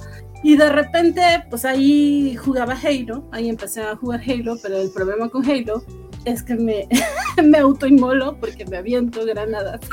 aviento las granadas y se me regresan. Entonces... Ah, por ahí comentan mejor el juego de carreras del zorrito verde que estás buscando es el Crash. Crash Bandicoot. Sí, sí, sí. no, pero Crash Racing. Ajá, sí, sí, sí. sí. Crash Racing, Ricardo. El, Mario, el Mario Kart de Crash. Mm. El Mario Kart de Crash, sí, es con lo que Sony quiso declararle la guerra a, Nintendo en cuanto a carreras. Sí, y ahora pertenece a Microsoft. Irónicamente. Otro juego. Que creo que está aliado ya con Nintendo, en cierta forma. O malas noticias para Sony. Nuevamente. El Soul Calibur también me gustaba muchísimo. Es que la verdad es que yo he jugado como que muchas franquicias, como que los juegos populares eran los que jugaba y, y bueno, ya, ya que crecí y demás y como que empecé a, a meterme más a esta onda del PC Gamer y me gustan más como los juegos de... Ay, se me fue el nombre los que no son de los independientes, los juegos indie. Indie. Y, y Entonces debes jugar Rekinder. Sí, exacto, eh, justo a eso íbamos. No sé a qué hora llegaste, man, pero Rekinder. Debes jugar Rekinder, es un indie muy bueno. De eso se trató este programa. Pero, pero de preferencia, no ahorita, mañana, como a las 9 de la mañana. Y bueno, también me gustan todos estos de franquicias, como decía Jorge, de superhéroes. Injustice, digo, yo sigo siendo fan de Injustice, sigo jugando, estoy ahí en, un chat para mi liga. Estamos ahí para haciendo los raids eh, en mi liga de Injustice. Eh, también, ah, pues todos los Mortal Kombat, eh, Street Fighter, este, ay, se me fue, ay, ¿cómo se me fue este mono del el que me gusta, que es este Ay, Dios. Henry Cavill. Henry Cavill, sí, sí, Henry Cavill. No, este, este de Hideo Kojima. De... Ah, Silent Hill. No, ese no. Death Stranding. No. no. no. Tiene que ser Metal Gear. Hideo Metal Gear, Metal Gear. Sí, sí, sí. Ah. este, todos los Metal Gear los a jugar, qué va que no. Pero bueno, en fin, ya, ya dejemos, dejemos sí, gracias Rutenchi, sí, de, de plan. Pero en fin, vamos rápidamente con comentarios porque ya vamos cerrando el programa, entonces voy a recordar el nombre con ustedes. Eh, acá dice Vale García. No lo juegues, Van. Incluso Jorge se vio incómodo. No le hagas caso, Vale. Juégalo. Juégalo y luego nos platicas cómo te fue. Luego nos dice Ricardo Rivera. En PS el juegazo era Driver. Eh, ah, también eh, este de Ah, Hellblade. es el que era como San Andrés, ¿no? Que era tipo San Andrés, pero no era San Andrés. Era como una combinación entre Crazy Taxi y Andrés, creo. el driver. Porque creo que era donde te podías bajar y robar el carro. Sí, creo que sí. Ajá, sí, buenísimo también ese juego. No sé por qué no tuvo más como más, más fama, pero es un muy buen juego realmente. Rockstar mandó quemar los estudios, así es, la competencia futura. Vale, García nos dice, el Outrun de, de Sega era un clásico de carreras en máquinas. Sí, sí, sí. De, de hecho, eh, cierto, antes de tener cualquier juego y antes de que compraran Nintendo, mis primos tenían un Sega y como eran presumidos con el Sega y ese juego aburrido. Había uno de Gangsters que sí. Mi primer consola fue el Xbox clásico, nos dice Aftermax, pero versión cristal, donde venía con el juego Grabbed by the Goodies de Ray joya de juego. Me gusta ah. porque e, él claramente es de una generación más, como, o como de dos generaciones más abajo que nosotros, ¿no? Que me, me, pasa bastante con varios de mis amigos que es como de, no, pues lo primero que yo tuve fue un 360 o un Play 2 y pues en eso andábamos porque pues ya son de, generaciones muy posteriores y, ok, está padre porque la neta son más hábiles que yo y manejan eh, y bastantes juegos hacia atrás pero sí ya es como padre ver eh, esta generación que empezó en, en, los juegos con 3D, ¿no? Sí, sí, sí. Que de hecho está comprobado que son las generaciones que más batallan en terminar los juegos 2D, o sea, batallan muchísimo en percibir espacios, en avanzar, no, no pueden con ellos, no sé por qué.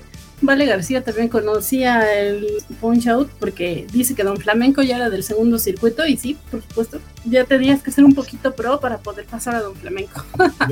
Oye, pero tú lo pasabas. también llegué a jugar el juego de Julio César Chávez, que para mí era algo rarísimo porque todo lo de videojuegos era extranjero y de pronto ver a Julio César Chávez en la portada del juego era como, ¿qué, está pasando aquí? Nos dice Ritenshi que en arcade jugaba KOF, una vez acumulé 16 victorias seguidas contra otros jugadores. Metal Slug llegaba con un crédito al último nivel, pero me moría. ¿Cómo crees? No cualquiera. No cualquiera.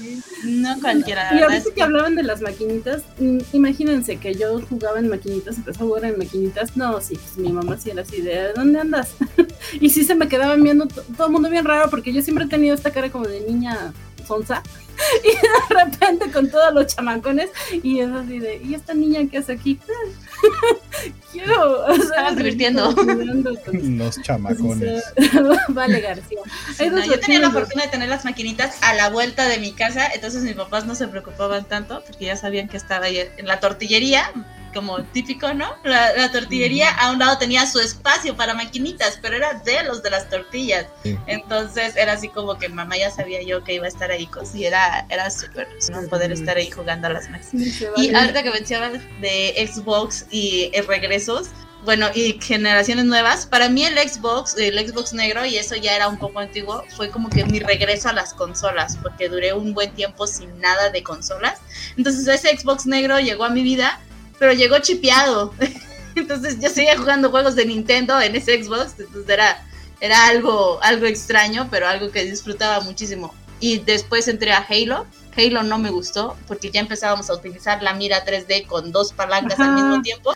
Yo batallé muchísimo para poder adaptarme a esta nueva forma de jugabilidad. De hecho, hubo un tiempo que dejé de jugar todo este tipo de juegos porque dije, no, no puedo, son muchas palancas para mí.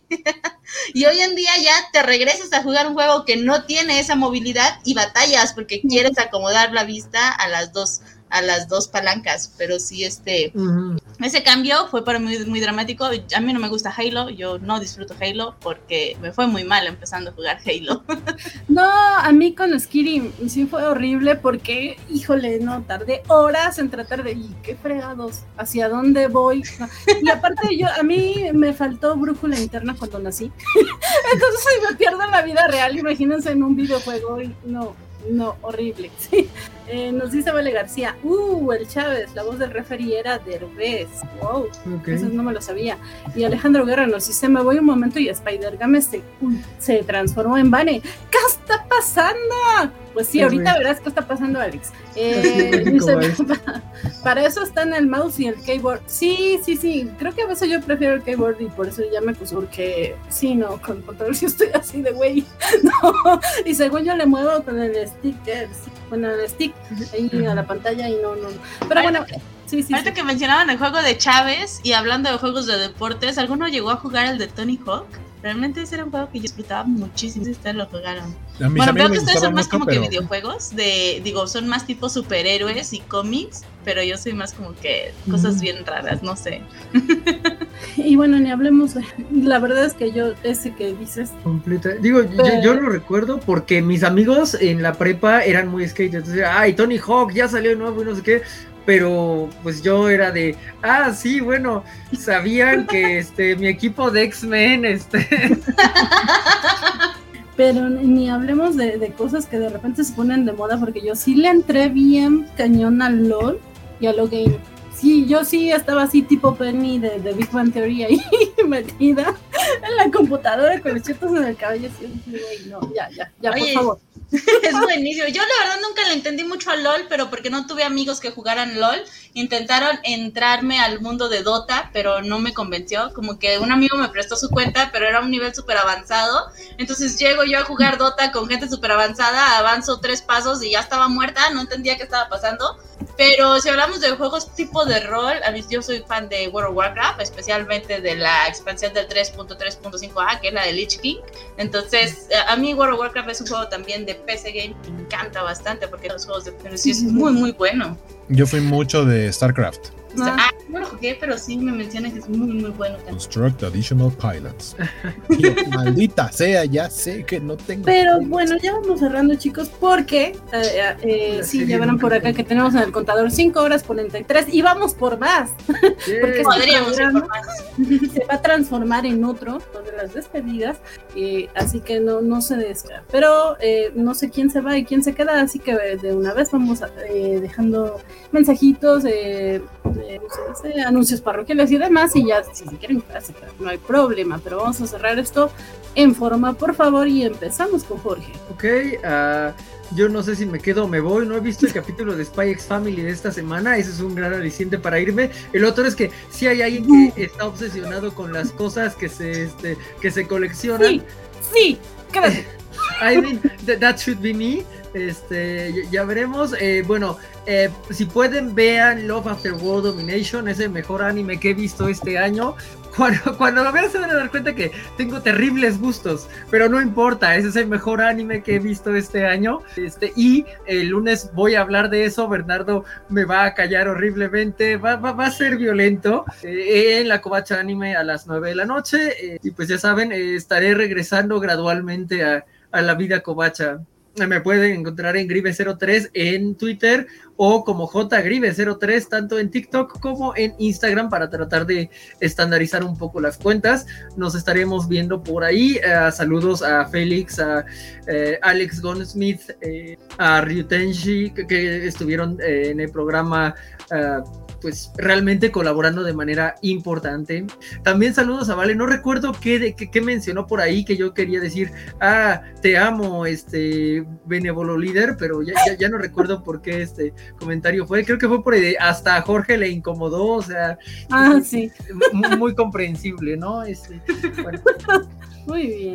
Pero muchas gracias, Jorge. Y vamos, Anandano, un gusto tenerte por acá. Y ojalá que no sea la, la última vez, la primera ni la última vez. Entonces, eh, pues sí, tus redes sociales, anuncios, lo que quieras decir. Bueno, pues primero que nada, muchas gracias por la invitación. Fue algo inesperado y que lo recibí, me dio mucho gusto.